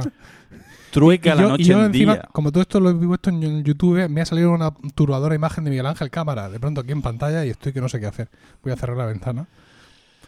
Dice, trueca la noche en día, el aire se empavesa, ¿eh? con iris de bengalas y crepitar de estrellas. La Virgen. Ahí Pero queda de, eso. lo- de los whisky que se zumban, no, de eso no hablan, ¿no? Eso es la- luego empavesa. viene después. Eso viene ¿Pero esto después. es el himno aquí? El himno El- sardinero. El himno sardinero. El que suena cuando queman la sardina. Ah, qué Claro. bonito. Que bailan los sardineros, bueno, bailan, mm, desfilan Ah, alrededor, bailan, agitando el pañuelo. Pero si no pueden tenerse en Bailan pie. los búlgaros descalzos sobre braseros ardientes. Bueno, pues esa, esos son los- las credenciales con las que yo me presento aquí a hablar de himno. Hala, Suficientes. para que alguien me diga algo. Venga, anda. De sobra. Eh, digo que... Vamos a eh, interrumpir igual. Hablando de himnos y ya antes de empezar Sí. ya a hablar en serio de, de himnos nacionales y regionales, Sí. eh, tengo que decir que para mí el grupo de los himnos, porque también esa es otra faceta, ¿no? Los himnos que no iban a ser himnos y al final alguien los cogió y dijo, ay, pues si esto para himno queda muy bien. Sí. Bonito, es bonito. Pero para mí el- los maestros son Queen en este sentido. Es decir, yo... Pensaba que Eh, iba a decirlo. Sido un Pensaba que iba a decir Austria Ha sido o, un salto demasiado o Alemania grande. que cogieron himnos de. Quiero decir, No, no, no, no, eso te lo dejo a ti, Diego. de cuerda Eso es para ti. Yo tengo que decir que yo no puedo Austria. escuchar a Queen de cada tres canciones una... te da- Es un, himno para una generación, ¿no? por O sea, ejemplo, por sí. ejemplo. O sea, ¿cuántas canciones de Queen sirven como himno? Jolín, es que Sí, hay un montón. Si lo pensáis, un montón. sí. ¿Vale? No, por ejemplo, Emilio. We are the champions. We Are Champions Esa ya, se usa. muy habitual. Ya ¿no? se usa mucho. Por Sí. ejemplo, Friends will be Friends Friends. will be friends. Hombre, se te Sí. ponen los pelos de punta. Para mí es brutal. Radio Gaga también. Radio Gaga, es que hay muchas, ¿eh? Sí. Eh, pero bueno, vamos a hablar de himnos un poco más eh, mm, arquetípicos o más mm, convencionales. Eh, primero, algunas cuestiones sobre himnos nacionales, que también hay curiosidades. Por ejemplo, uf, es verdad que cuando en estas ceremonias de inauguraciones, de, de prepartido y tal, siempre hay himnos que los oyes y dices, ¡jo! Qué feo es ese himno, ¿no? ¿Cómo es posible que se lo aprendan? Incluso A si mí no el de tiene... Italia no me gustaba y al final acababa gustándome. Ti, ti, tori, ti, ti, tori, ti, ti, tori, Italia. Lo, lo dice Italia ahí, pero no, bueno. pero mola. Que Ha quedado muy claro cuál es el himno italiano. No lo has escuchado. sí. Fratelli, Tin, fratelli tin, d'Italia. tin.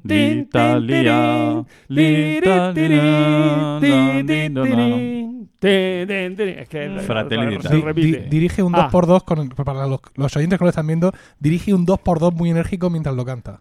Eh, Es que habría que ponerlo en YouTube esto. Bueno, sigue, sigue. El diario Daily, te Daily. Telegraph, Sí, que, que- que creo que es inglés, sí, puede ser, sí. hizo una clasificación de los, de los himnos más feos del mundo. Dios mío. ¿Vale? Estaban ese día, estaban aburridos. No aparece el himno inglés, no aparece. Ah, es que está Eh, chulo. no, el lo, inglés. no, no quisieron ellos El tampoco. himno inglés, pero ¿te refieres al inglés o el de Gran Bretaña? Ah. Eh, el himno, ninguno. No aparece ningún No, himno no, que, tenga que ver con Inglaterra. Ningún himno de las Islas Británicas. Exacto. Vale. Ni, Ni de la la Feroe, ni de la Commonwealth, Feroe tampoco. ni de... Vale. ¿No le dan más a lo del velcro? Parece que no, pero al final todo se oye.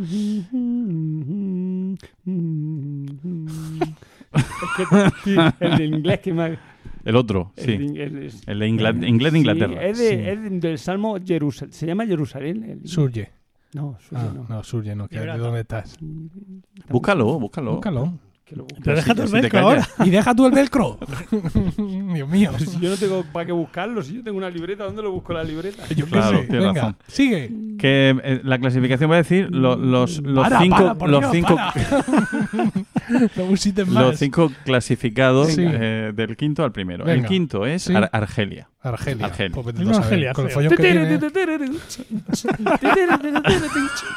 No, es una así. Puntuado un 10 en racismo. El cuarto es España. No. Os ha jodido, ¿eh? ¿A qué os ha jodido? Putos ingleses. Claro vale, que en sí. mi podcast sí puedo Pero decirlo. esto que viene me jode a mí más. El tercero, Grecia. ¿Sí? ¿Es feo el himno de Grecia? Muy fuerte, no lo sé, Cling, pero cling, cling, no puede ser cling, feo cling, siendo de cling, Grecia. cling, cling, cling. Cosa así. Gling, gling. Eh, El, el himno de Grecia tiene 158 estrofas. La Virgen. Entonces sí es feo. Seguro. Eh, Largo pero solamente, normalmente solo se cantan azálatos. solo cantan dos. Porque Y muy rápidas.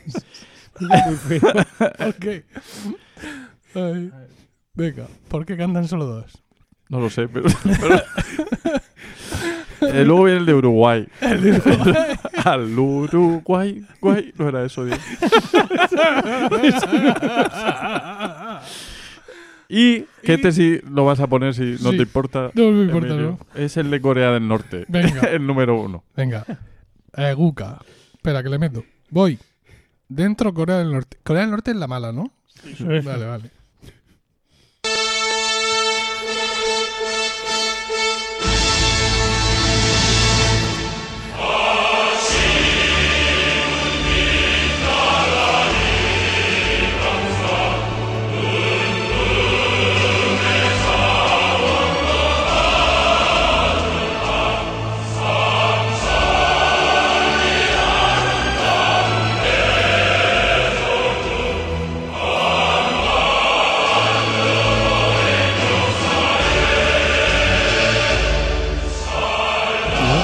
Tampoco lo veo tan feo. No sé, Es chulísimo. Es, que como muy grandilocuente, ¿no? Tiene unos tenores que ya los quisiera. unos tenoracos allí. Vale, tela. Todo, todo cantando con el temor de ser asesinados si no lo hacen bien, pero, en, que principio. Y no, las motivaciones pueden ser las que sean. Dice la letra, dice la letra del himno, rutila el sol en la patria. Coño. Bueno, es complicado encontrar una buena traducción de este himno. Sí, es que el que norcoreano haga es muy justicia, que haga justicia. Pero yo, en fin, dice que es toda fuente de mine- Minería. ¿Qué pasa ahora? toda fuente de mineral. Dice. Toda Dice, fuente de mineral. Toda Bezoya. la patria es toda fuente de mineral. Toda Eso dice la. Dice 3000 ri de hermosa tierra. ¿Qué son Ri, ri? que hay una, hay una traducción ah, distinta que Es- dice 3000 leguas llenas de riqueza natural. Ah. Que- Ah, claro, el río una... Dice, años 5000 tú tienes ya. Tu pueblo es glorioso, 5.000 años. lúcido, de gran cultura, que es secular. Te apoyamos unánimes. Corea como pedestal. Es decir, el pueblo es como el pedestal sobre el que se apoya El Corea. líder. la mayoría. Sí. Eh, y no entiendo por qué Yo lo- tampoco. sé de qué van los del Daily Telegraph. Son ganas de provocar, a lo mejor. Total. Eh, una una gran- grata sorpresa, este no Ah. está en la lista, pero lo he descubierto por casualidad y me ha gustado, tengo que decirlo. Pakistán, el himno de Pakistán número 3, por Venga. favor. Dándole. Vamos para allá. Tiene un punto, ya verás. A ver. Magníficas arpas iniciales. Ahí, ahí.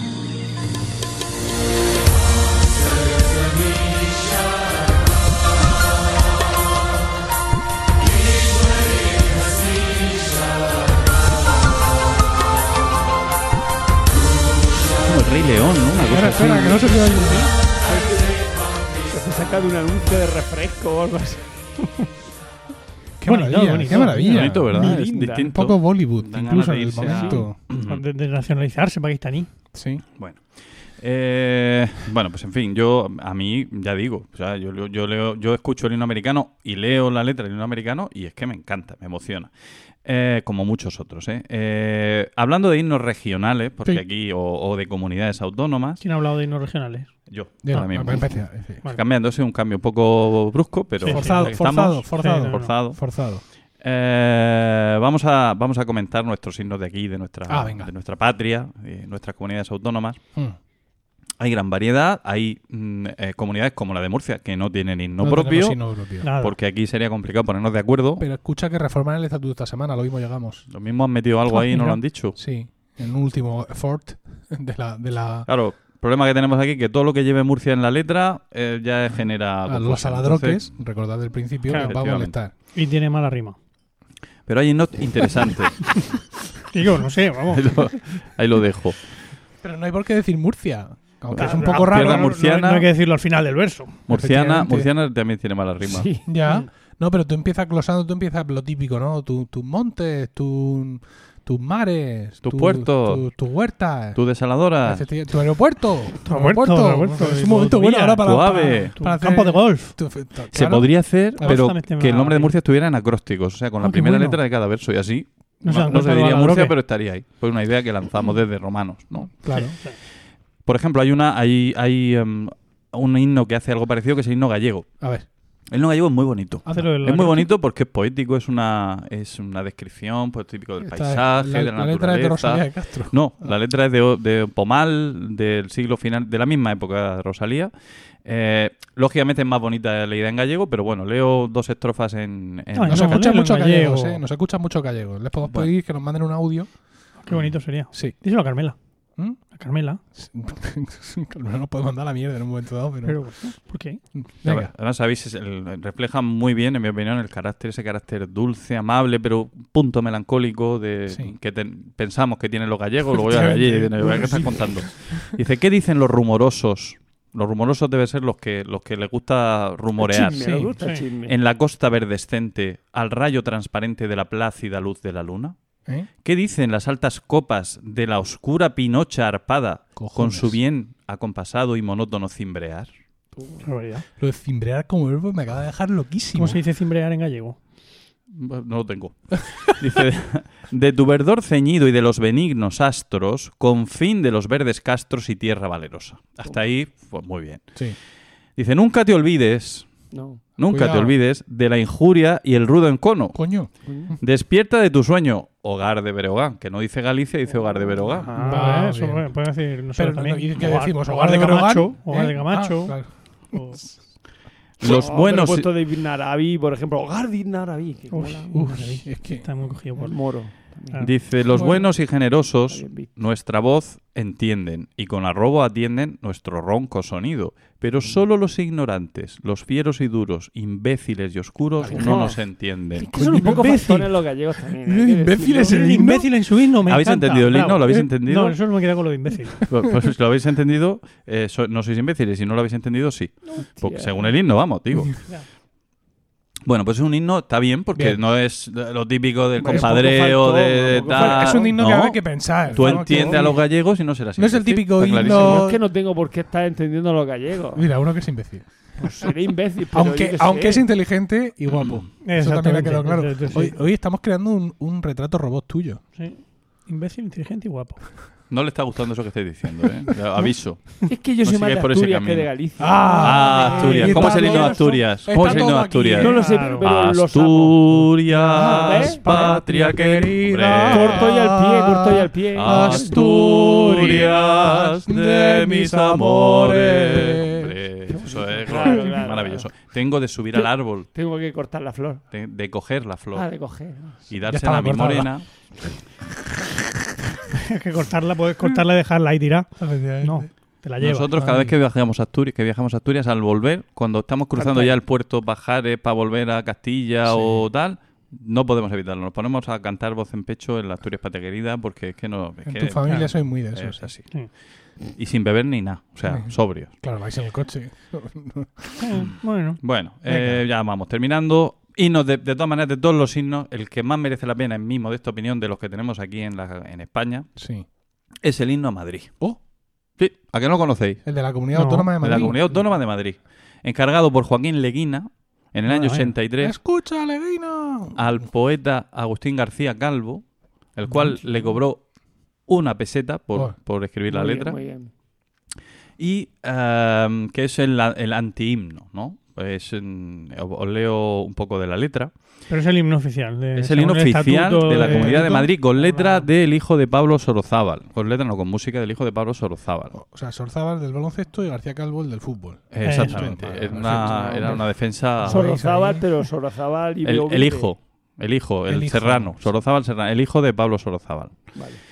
Eh, dice así la letra. Ay. Dice, yo estaba en el medio. Giraban las otras en corro y yo era el centro. Qué bueno. Ya el corro se rompe, ya se hacen estado los pueblos. Oh. Y aquí de vacío girando sola me quedo.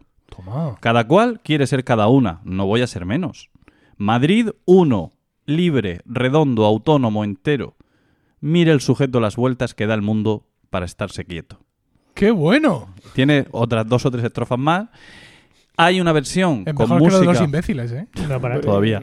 Hay una versión con la música y cantada por el coro de la Comunidad de Madrid, chulísima Sí, y tal, sí. pero a mí me interesa más la que vas a poner ahora, Emilio, que Sí. recitada por el propio, creo que es él, eh, Agustín García Calvo. Dentro.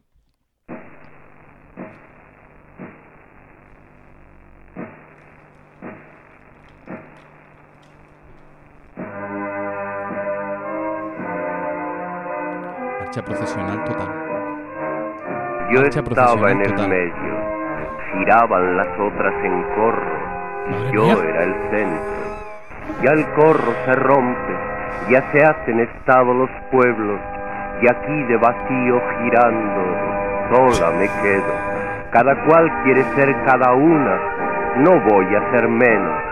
Madrid, uno libre, redondo, autónomo, entero.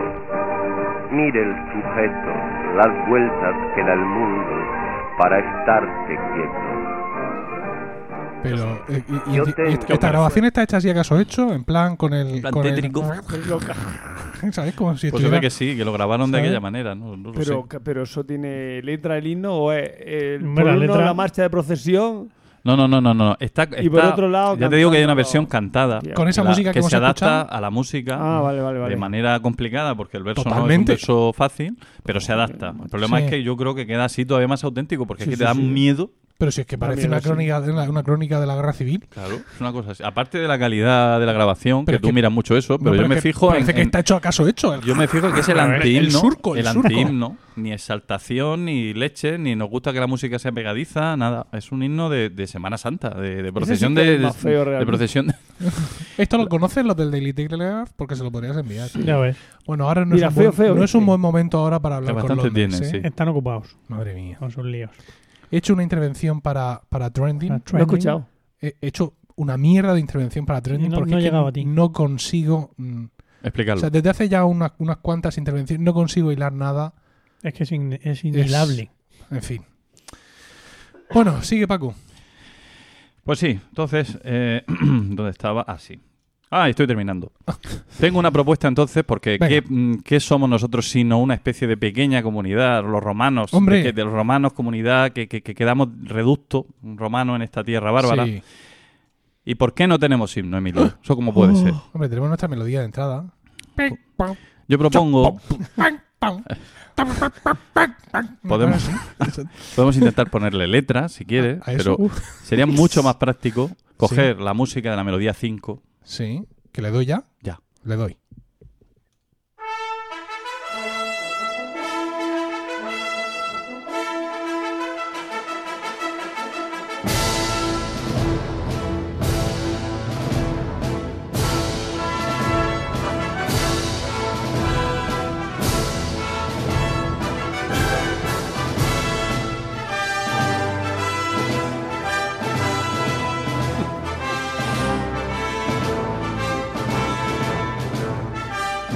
Suficiente, suficiente, suficiente. Ya, vale, vale. Suficiente. Satis. Eh, como habréis apreciado, la, digamos la melodía, el tema principal de Ben Hur y, eh, y yo a nuestros oyentes que siempre responden con tanta rapidez y tanto interés a todas nuestras propuestas, que es la verdad es que nos desborda, esto nos desborda. Yo vagos propongo escribir una letra para este himno y además les doy, por si acaso timidez o falta de iniciativa, le doy los dos primeros versos escritos que Venga. encajan con la música. Vamos allá. Salve, romanos de Milcar. Con el acento en la A. Sí, Es que para que vaya que se con, el- la música. La, Sí, la prosodia. Rindámonos. Ave, emperadores del podcast. Bien, bien, me gusta, me gusta. pero no, si vamos a romper el Sí, ritmo, no, lo vamos a, a- Venga, sí. Y luego les sugiero como Sí. posibles rimas cuñadear, improvisar, Sí. chapurrear, ya en fin, ahí, ahí se abre La veda. la veda Ya. de... Entonces, que, que yo creo que esto es una iniciativa que nos lo merecemos o va a empezar, nos lo merecemos. Sí, sí, sí. Y luego, pues que... Se van a inflar a pegatinas. Hombre, Total. Todas las que no se pongan jetorras sobre su cuerpo desnudo van a ser para ellos. y ya está, y ahí he terminado con mi propuesta. Muy bien, muy bien, Paco. muy bien. Fantástico. Bravo, Sí, bravo, va. bravo, bravo. Sin duda, vamos. Bueno, pues nada. ¿Veis que bien elegido está el orden de las... Sí, sí, sí, sí. Lo tenías tú todo Lo pensado. tenía todo pensado. Vamos. Empezó por los fríos datos. Luego acabamos peleándonos sobre si este es guapo qué es lo que es. Soy guapo, coño. Luego- ¿Me lo habéis dicho? Luego viene lo de los signos. inteligente. Era guapo ya. aparte- soy resultón. Aparte, no, el, el arañazo que lleva en la nariz hoy, que ya no se ha explicado por qué es, Sí. le da un toque canalla ¿Verdad? espectacular. Mm, en me plan, está este- Bueno. este tío se mete en broncas y se parte, Y la se parte, la, se parte la cara con quien sea. ¿Qué me dice de la ¿no? chaqueta O sea, así en plan motero, Jax, Sí. total? Ya, sí, lo que pasa es que es de R2. Entonces eso ya eso, Bueno. eso resta. Vamos a darle ya. Nos estamos calentando en exceso. ¿eh? Vamos a darle paso a su sección. Si encuentro lo de los botoncitos de la música, que está aquí.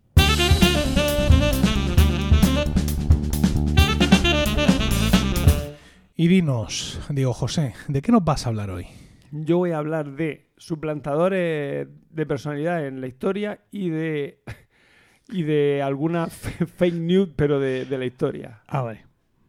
Son, o sea, de esta de lo voy a hacer por a lo más grande. Bueno, Por todo lo alto. por todo lo alto, efectivamente. Vamos a empezar con los suplantadores de Sebastián de Portugal. Sebastián de Portugal, mm, yo también aporto datos, nació en 1554 y murió en 1578. También murió muy joven. Por Es conocido como el deseado. Fue el hijo póstumo del infante Juan Manuel de Portugal y Juana de Austria. Era, eh, esta Juana de Austria era infanta de España, por lo tanto era nieto de Carlos I y fue, eh, digamos que el hombre era un místico y, en palabras de Felipe II, era un místico que quería hacer una, luch- una cruzada contra, contra el infiel, ¿no? Entonces, eh, él se consideraba él mismo, se llamaba él mismo Gran Capitán de Jesús y, y, por- y- y decidió, pues eso, hacer una gloriosa cruzada contra la expansión del poder turco en el norte de África.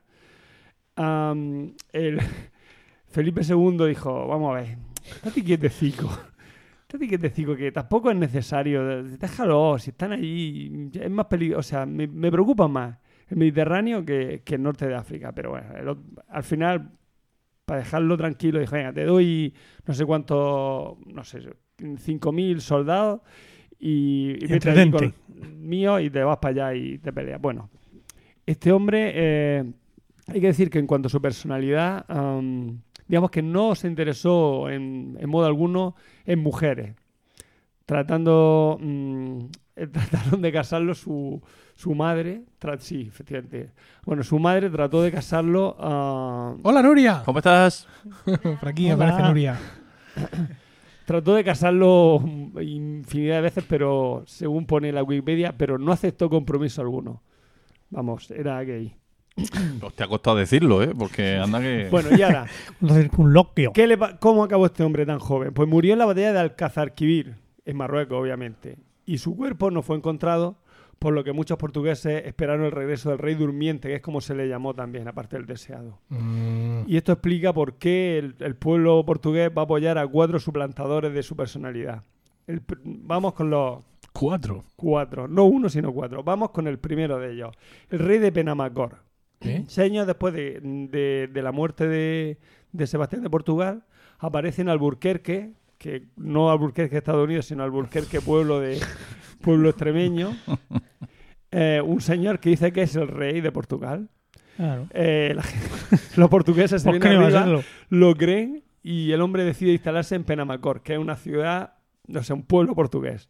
¿Vale? La farsa va a durar un año hasta que lo van a detener eh, l- bueno, lo detienen, lo van a eh, lo, lo van a rapar y lo van a obligar a desfilar mm, de esa guisa, o sea, desnudo y rapado por las calles de Lisboa para después enviarlo a galera. Este es el que mejor terminó de todos. Pero vamos a ver, vamos a ver una ¿Otra? cosa, vamos a ver una cosa.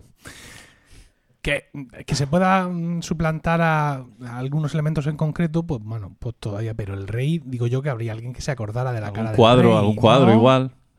¿O ¿Cómo funciona esto? Tenía un aire, tenía un aire. y- Hombre, es que ver al rey, ver al rey, mm, quiero decir, pues no, no, no había televisión. Ya, no pero había a ti te dicen, ¿no? tú, estás- tú estás en la corte y te dicen, hay un tío en Albuquerque que dice que es el rey. Por lo que Y tú mandas para allá Pues al, al A duque, que lo conocen. al Lo duque que de Braga, por lo que tardaron o al en o al enterarse, marqués de por Oporto, que suelte la botella. Duró un año. Lo que tardaron en enterarse de que había un tío allí que decía que era el rey de que era el rey Sebastián, fue uno y le dijo, "Ch, Pero vamos a ver una cosa. Sí. O sea, que él no aspiró al que ahonde. Que él No, no aspiró no, al trono, pero que él no simplemente entiendo, dijo que era Yo el no me va a rey. dar tiempo a hablar de todo, porque No, tengo eso- cuatro, más pero- luego pero Más luego otros 10. un, Pero escucha, que esto nos tres, interesa, Diego.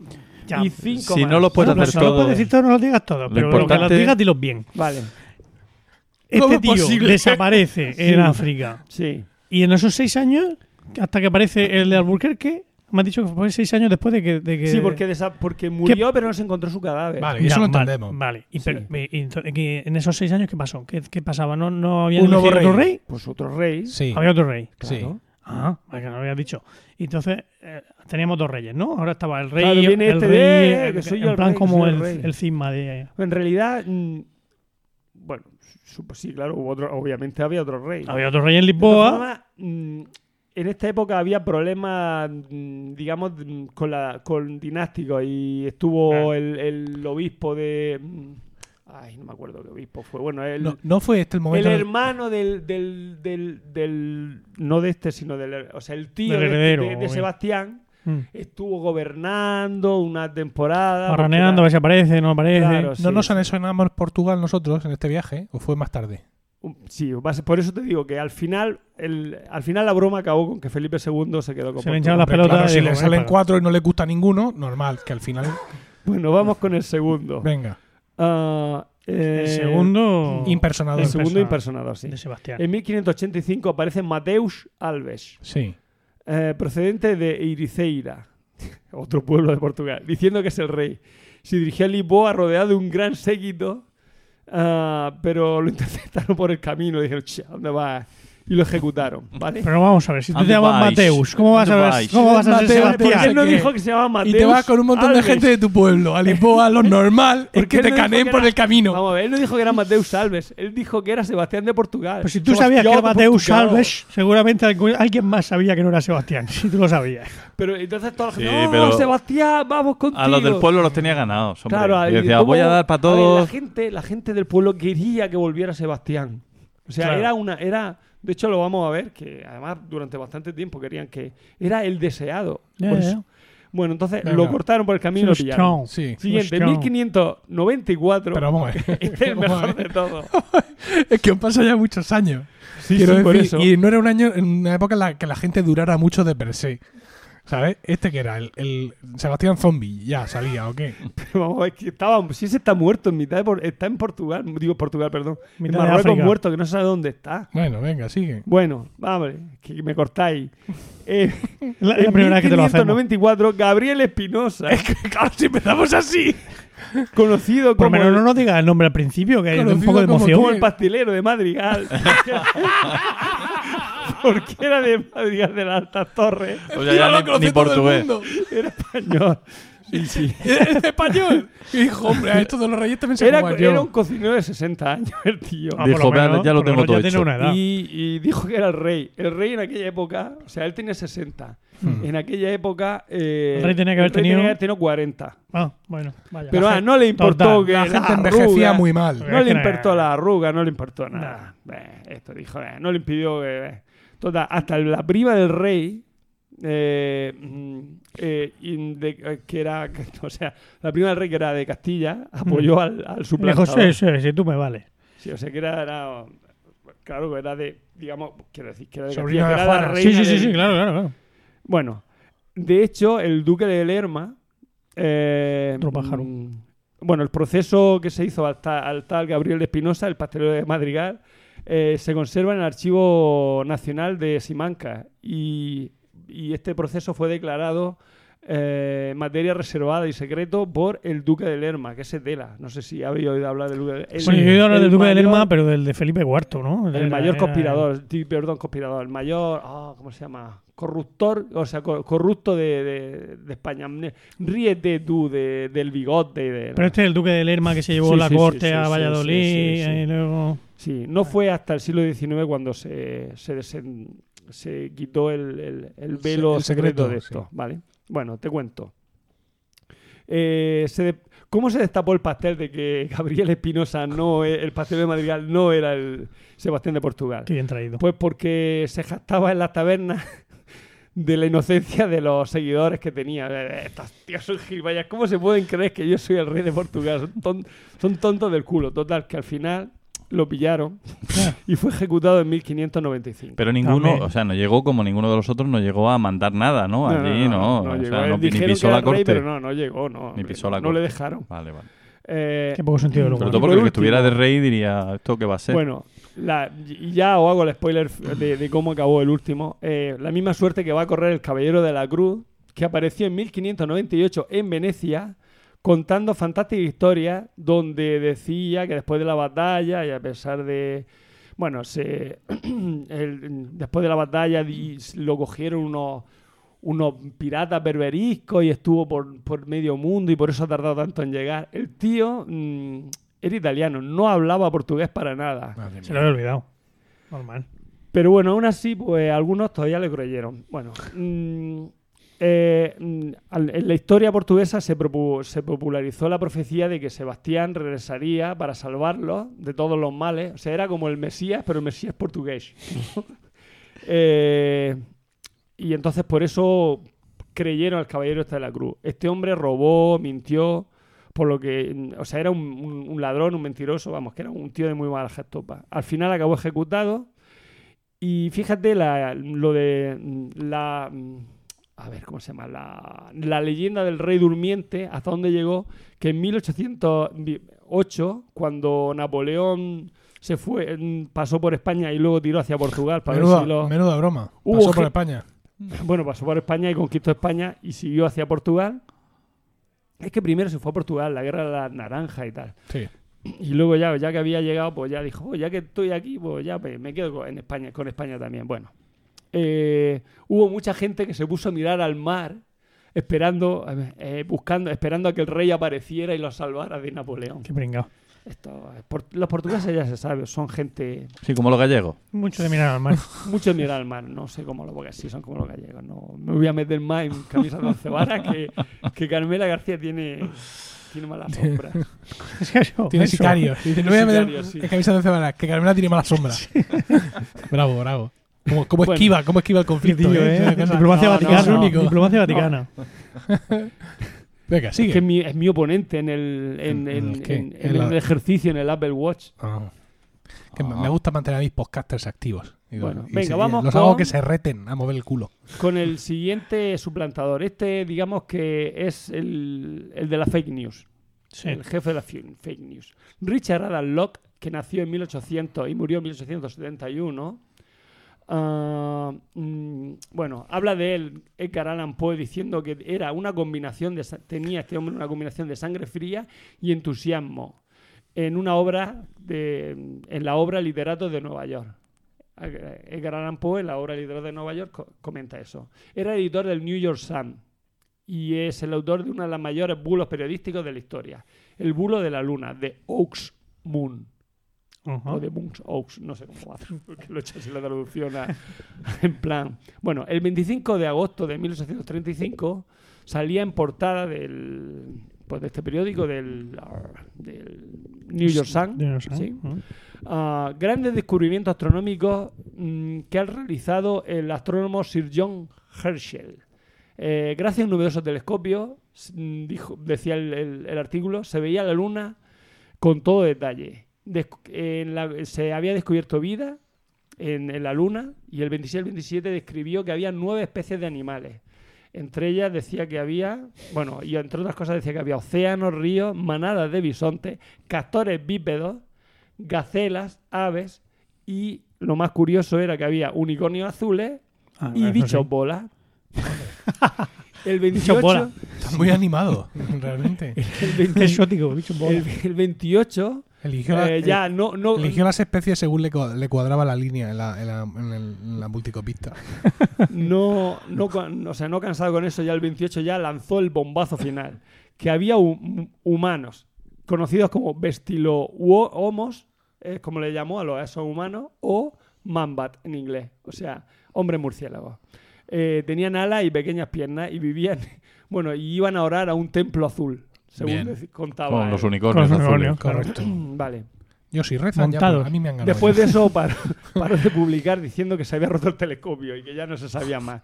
Eh, este hombre, Richard Adam Locke, jamás eh, reconoció la mentira. O sea, jamás dijo que no, no, yo esto no. Mira como Eduardo Inda. Eso yo no, yo no soy el que ha dicho eso. Eso ha sido Sir John Herschel el que lo dijo y ni se conoce quién es Sir John Herschel ni nada. Fue un inventaco total. Está Bueno, sugiriendo que no es cierto. no, no, no, ni, ni cierto ni cierto. Bueno, vamos con Joshua Norton. Este otro. El otro antivirus.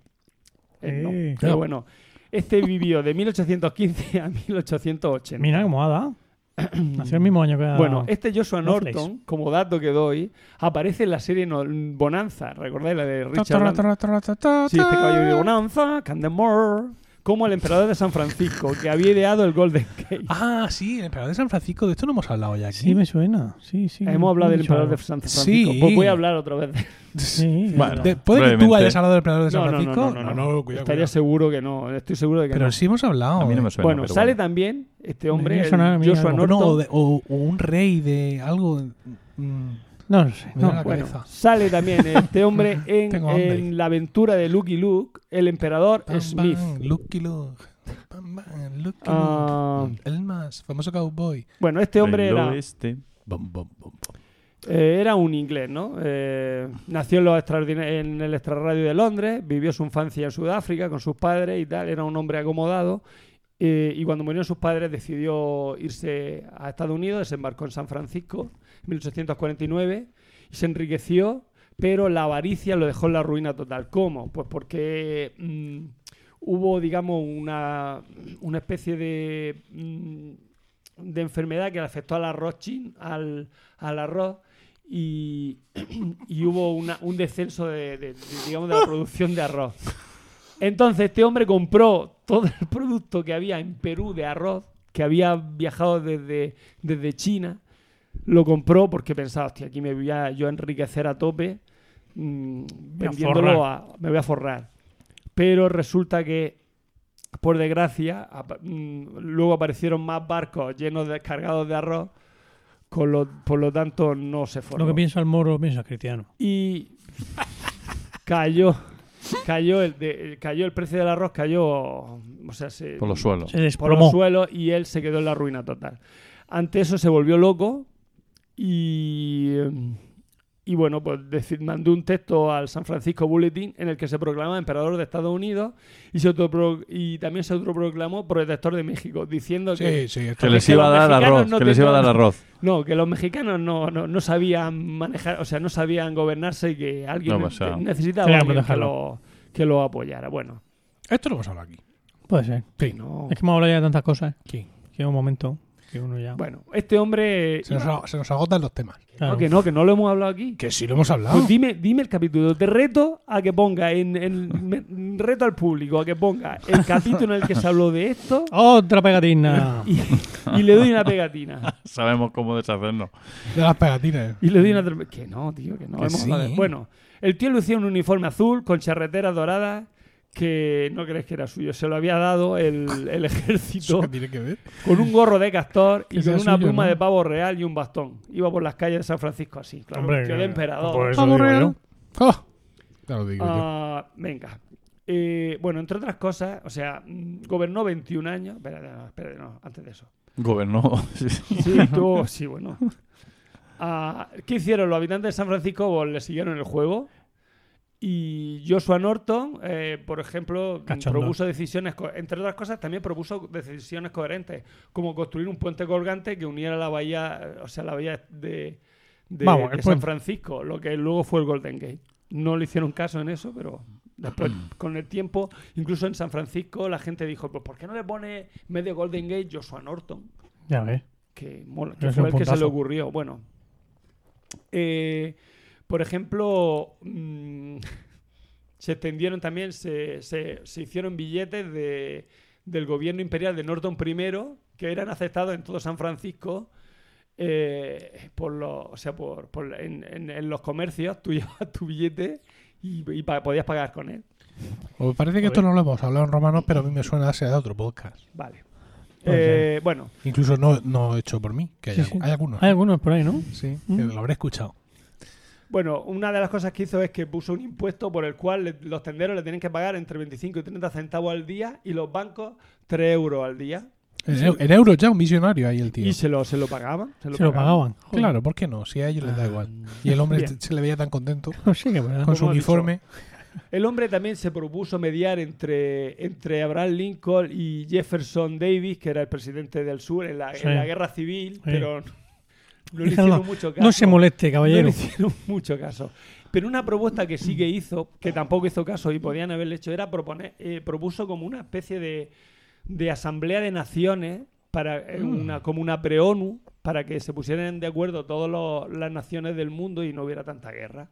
Bueno, a pues no. al gobernar 21 años, eh, a su funeral acudieron 30.000 personas y el cortejo fue de casi 5 kilómetros ah, de, gente ahí en- para, honrarlo. Sí, sí que es cierto que él viajaba gratis en los, en los tranvías y tal, y incluso una vez se montó en un barco y cuando dijo que él no pagaba porque era el emperador y cuando le dijeron que o pagaba o se iba, la gente le afeó la... O sea, le dijeron a la, a la naviera que muy mal, que era el emperador, que no sé qué. Le afearon la conducta y la naviera tuvo que pedir disculpas de... mm, por, por haber hecho esa, esa osadía. Bueno, si queréis Era, saber co- más... era como un tonto del pueblo vitaminado, ¿no? Sí, en, en Wikipedia se habla bastante tanto de Sebastián I de Port- eh, Sebastián de Portugal como de Joshua Norton. De todos estos podéis vosotros abundar más en detalle. Yo no voy a entrar más. no, yo estoy satisfecho con los detalles que Es, tengo que es, es curioso, ¿eh? Las Sí, lo que es, sí. cuentan de ellos. Venga, vamos con el siguiente señor que se hizo pasar por otro. El otro se, hizo, se volvió loco, y se- pero este no, este es que se, este le echó cara. George Palmanazar, que vivió de 1679 a 1763. Eh, en 1703 aparece en Londres ataviado con unas extrañas vestiduras y explicando, este tal George Palmanazar, explicando que lo habían secuestrado de Formosa, la actual Taiwán, unos jesuitas y que se había escapado de Francia él y había llegado allí a Inglaterra, ¿vale? Eh, contó que en Formosa, que él era de Formosa y que allí en Formosa mm, la gente iba desnuda, excepto con un plato de oro que les tapaba sus atributos naturales. Claro. Comían solo serpientes, Vamos. eran polígamos, polígamos. Y si sus mujeres le eran infieles, se las comían.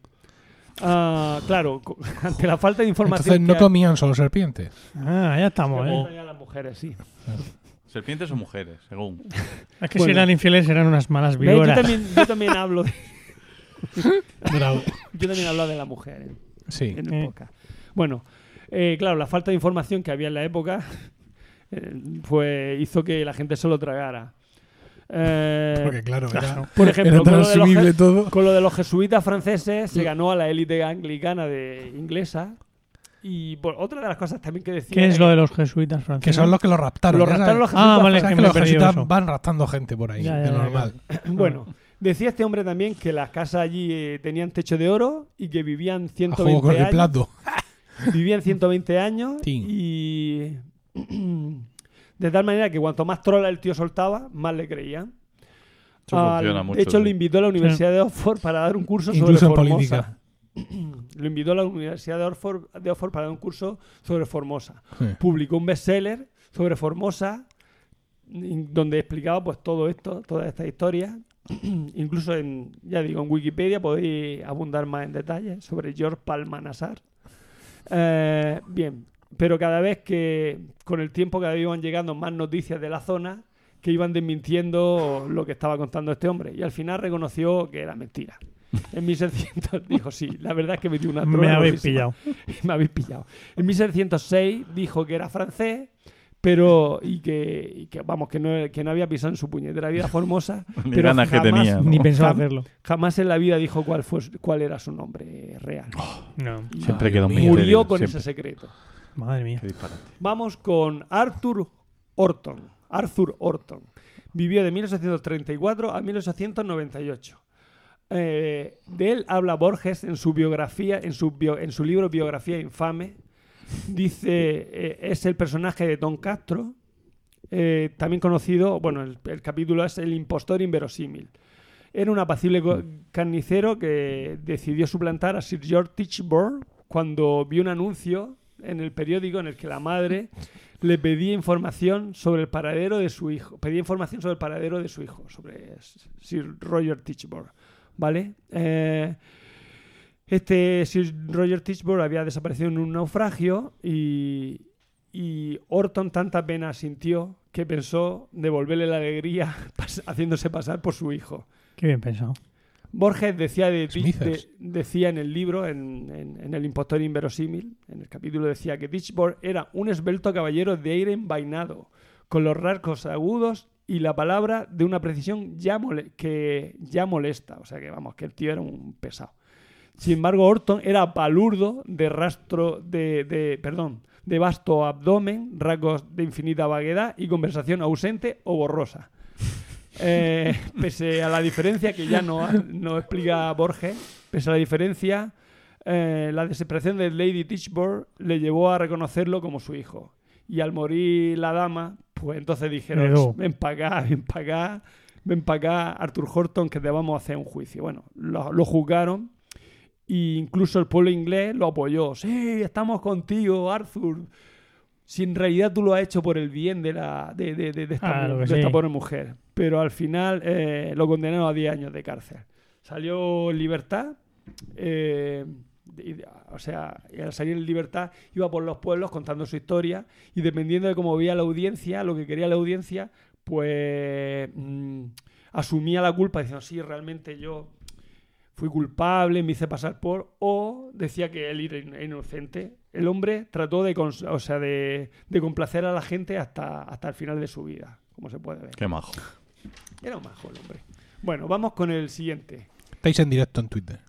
Dios mío. Hala. Qué emoción. Stefan Mali. Venga. Este no se sabe cuándo nació, pero sí cuándo murió. Hasta ahora no hay nadie viéndonos. En 1774.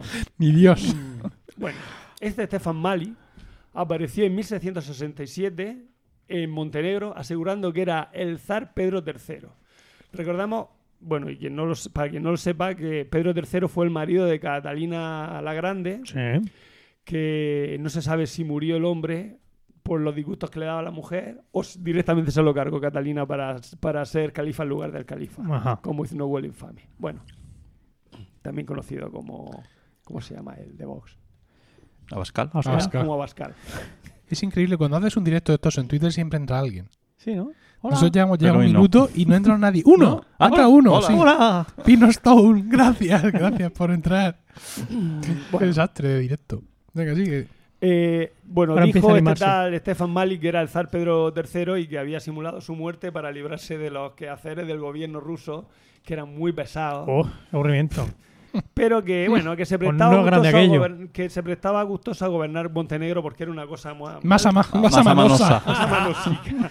Se ha ido, se ha ido, se ha ido nuestro, nuestro. Claro, lo- se ha ido, se ha ido. Claro, los montenegrinos Hemos fracasado, hemos fracasado. Vamos a que cortar la tenías- transmisión. que tenía estas maneras tan aristocráticas eh, y encima estaban ávidos de ayuda para mantener su independencia frente a frente al imperio turco pues apoyaron a Mali ya que en aquella época gobernaba el el Vladika Saba se llamaba el tío Bladica. el Vladika Saba era un señor que se había pasado 20 años recluido en un monasterio rezando.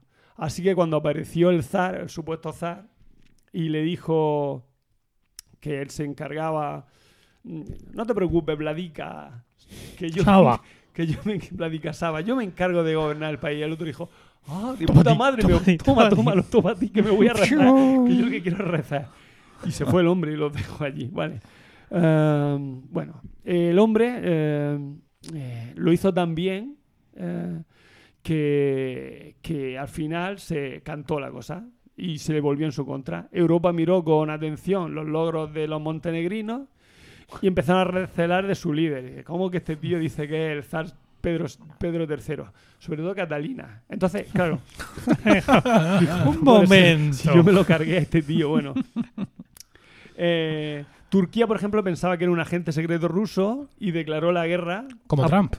declaró la guerra a Montenegro apoyada por Francia.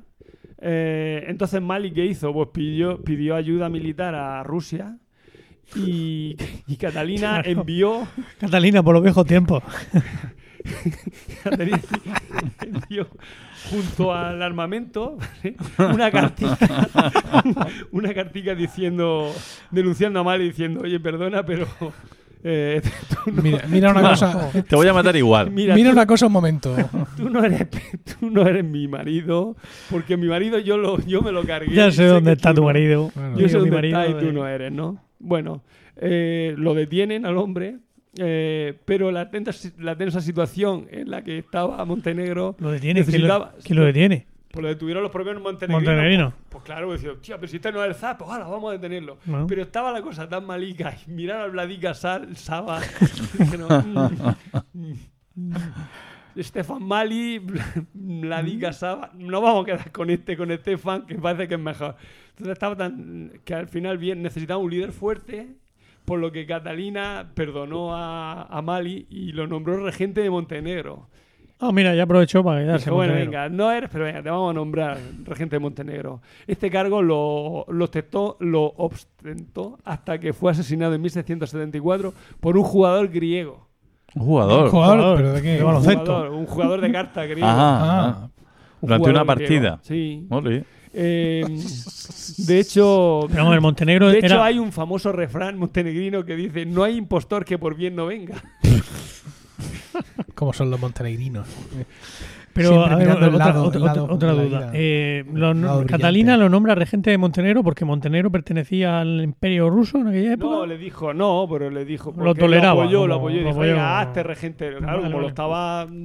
Ya, ya, sí, sí. Lo Era el que lo estaba Sosteniendo. sosteniendo. Dijo, no venga, no, por Dios, si, yo, si, si- si os va- los turcos van a comer, venga, nombrarlo regente. Dejo que sea regente un ruso, eh, regente vuestro. Ya, Los montenegrinos dijeron, uff, venga, vamos, menos mal. vamos para adelante, vamos para adelante.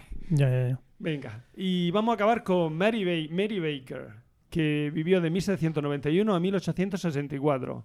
El 3 de abril de 1817 apareció la princesa de Carabú en Bristol. Una señora que decía que era la princesa de Carabú, o sea, o Carabú, porque es Cara B-O-O Ujú. en Bristol. Lo podéis mirar por, en- también en la Wikipedia, que también hay una biografía de esta señora. Eh, iba ataviada con un turbante, extrañas vestiduras y hablando un idioma incomprensible y totalmente, bueno, Inventado. bueno, y totalmente inventado, sí. Estaba exhausta y al ofrecerle una taza de té, la extranjera la bendijo con raros aspavientos. Y pidió una nube de leche. Bueno. Bueno, eh, la historia de esta bella mujer de modelo aristocrático y extravagante se hizo célebre por toda Inglaterra cuando aparece em, y, y encima cuando de repente aparece un pescador portugués que se llama Manuel Eineso y con eso ya unimos Portugal de principio con el final, alegando un vasto conocimiento de lengua y diciendo que él entendía el idioma de la desconocida. Yo sé, yo sé en qué está hablando esta. Yo, yo manejo ese data, ese dato. Y, y dijo- ella, y ella dijo, sí. y ella pensó, madre mía, veremos por dónde sale esto. Dijo que se trataba de la princesa de Carabú. Una de la, una, o sea, Carabú, una de las islas, de- eh, era una de las islas de Polinesia, inventada totalmente, claro. Y que había sido capturada, según él iba. él Por los jesuitas franceses. era no, Ah. era eso lo, ponía el portugués, iba ¿no? El portugués iba diciendo. Él iba traduciendo, al- obviamente, al inglés de la, Sí, que había sido capturada por unos piratas, Sí. que había logrado escapar en un barco sí. y que lanzando, eh, bueno, había logrado escapar del barco donde estaban los piratas lanzándose al mar a la altura del canal de Bristol. Y por eso Claro, allí. apareció allí. Qué Que se conocían, Sí, Qué pequeño el no mundo. se sabe. No Pero a, se Mary, a Mary Baker le vino Sí. muy bien. claro. Y, a lo- y los periodistas van a sacar la historia de la historia de, de, pues, de la princesa de Carabú ahí en los periódicos. Eh, sin contrastar datos. Van a Muy sacar. mal, Eso es un, es un catalanismo que estás utilizando mucho. ¿El qué? Van a sacar. ¿Cómo que Sí. van a sacar? Sacaron. Sacaron. No, lo dice, lo dice mucho. Dice mucho. Ha visto mucho es que Dragon catalán, Ball. ¿no? Nació en Barcelona, ¿no? Viviste mucho tiempo en Viví Barcelona. cinco años en Barcelona. Pues sí. te, te quedó ahí. Sí, eso. te quedó el. Bueno. Bueno, sacaron. Los periodistas sacaron la historia por lo que los vecinos de, Glouc- de la Gloucester, perdón, Gloucestershire natal de Mary Baker eh, dijeron que a la autoridad, alertaron a las autoridades de la verdadera personalidad de Que la esta es la Mary, que esta es la hija de. Claro, y entonces esta se fue, ¡chu! huyó a Estados Unidos, donde continuó su engaño y al final, bueno, murió, su final fue que murió en, San Francisco. en Inglaterra, no, en Inglaterra en 1864, pues como una señora normal. Ah, que volvió a Inglaterra Malamente. después. Sí, como Mary Baker ya con el tiempo. Ya. Mm. Y con esto pues acabo. Tenía más, pero por ejemplo lo del tal Marco, este catalán que se hizo pasar por, Joder, eso vi yo el documental. por esto de, de Mauthausen, por uno Sí, de sí, los... sí. Ah, por un O el de la película Atrápalo como puedas. Ese- ese no es muy fuerte, se llama. O sea, era el presidente de la Asociación de Víctimas del Nazismo. Tal, iba dando conferencias, una intervención en el Senado sobrecogedora, con lo- los ministros llorando, en nuestro Senado, tal, una cosa tremenda. Y se descubrió que no había estado, Me mató siempre, vamos, ni, pero de- ni de coña. ni de visita. Y, y hay un documental sobre con él de protagonista sobre el tema de su impersonación y todo eso. Muy fuerte. Qué bueno. Lo vi en Guide Dog. Guy Doc, Es un, el, documentales un- gays. Guide, Guide. Ah, vale. Es el Netflix de los documentales. Ah, De Víctor Correal. Sí, sí, lo sé. Su chiringuito de documentales. Está muy bien. Pues ya Pues está. ya está, muy bien. Yo he sido corto. Estupendo. No, ya menos. Muy bien. 19.50, tenemos el tiempo justo de despedirnos y de seguir cagando leches al primer turno de la hamburguesería. ¿Qué? Que no es lo que vamos a hacer. hombre. Y con esto hemos llegado al final de este trigésimo capítulo que esperamos hayáis encontrado gratificante y divertido. Gracias por el tiempo que habéis dedicado a escucharnos. Esperamos vuestros comentarios en emilcar.fm barra romanos locos, donde también encontraréis otras formas de contactar con nosotros. Mientras llega nuestro siguiente capítulo, quizá el mes que viene, recibid todos un saludo y recordad que, ante cualquier adversidad de la vida, lo mejor es tomarse un segundo para respirar profundamente y decir: ¡Están locos estos romanos! you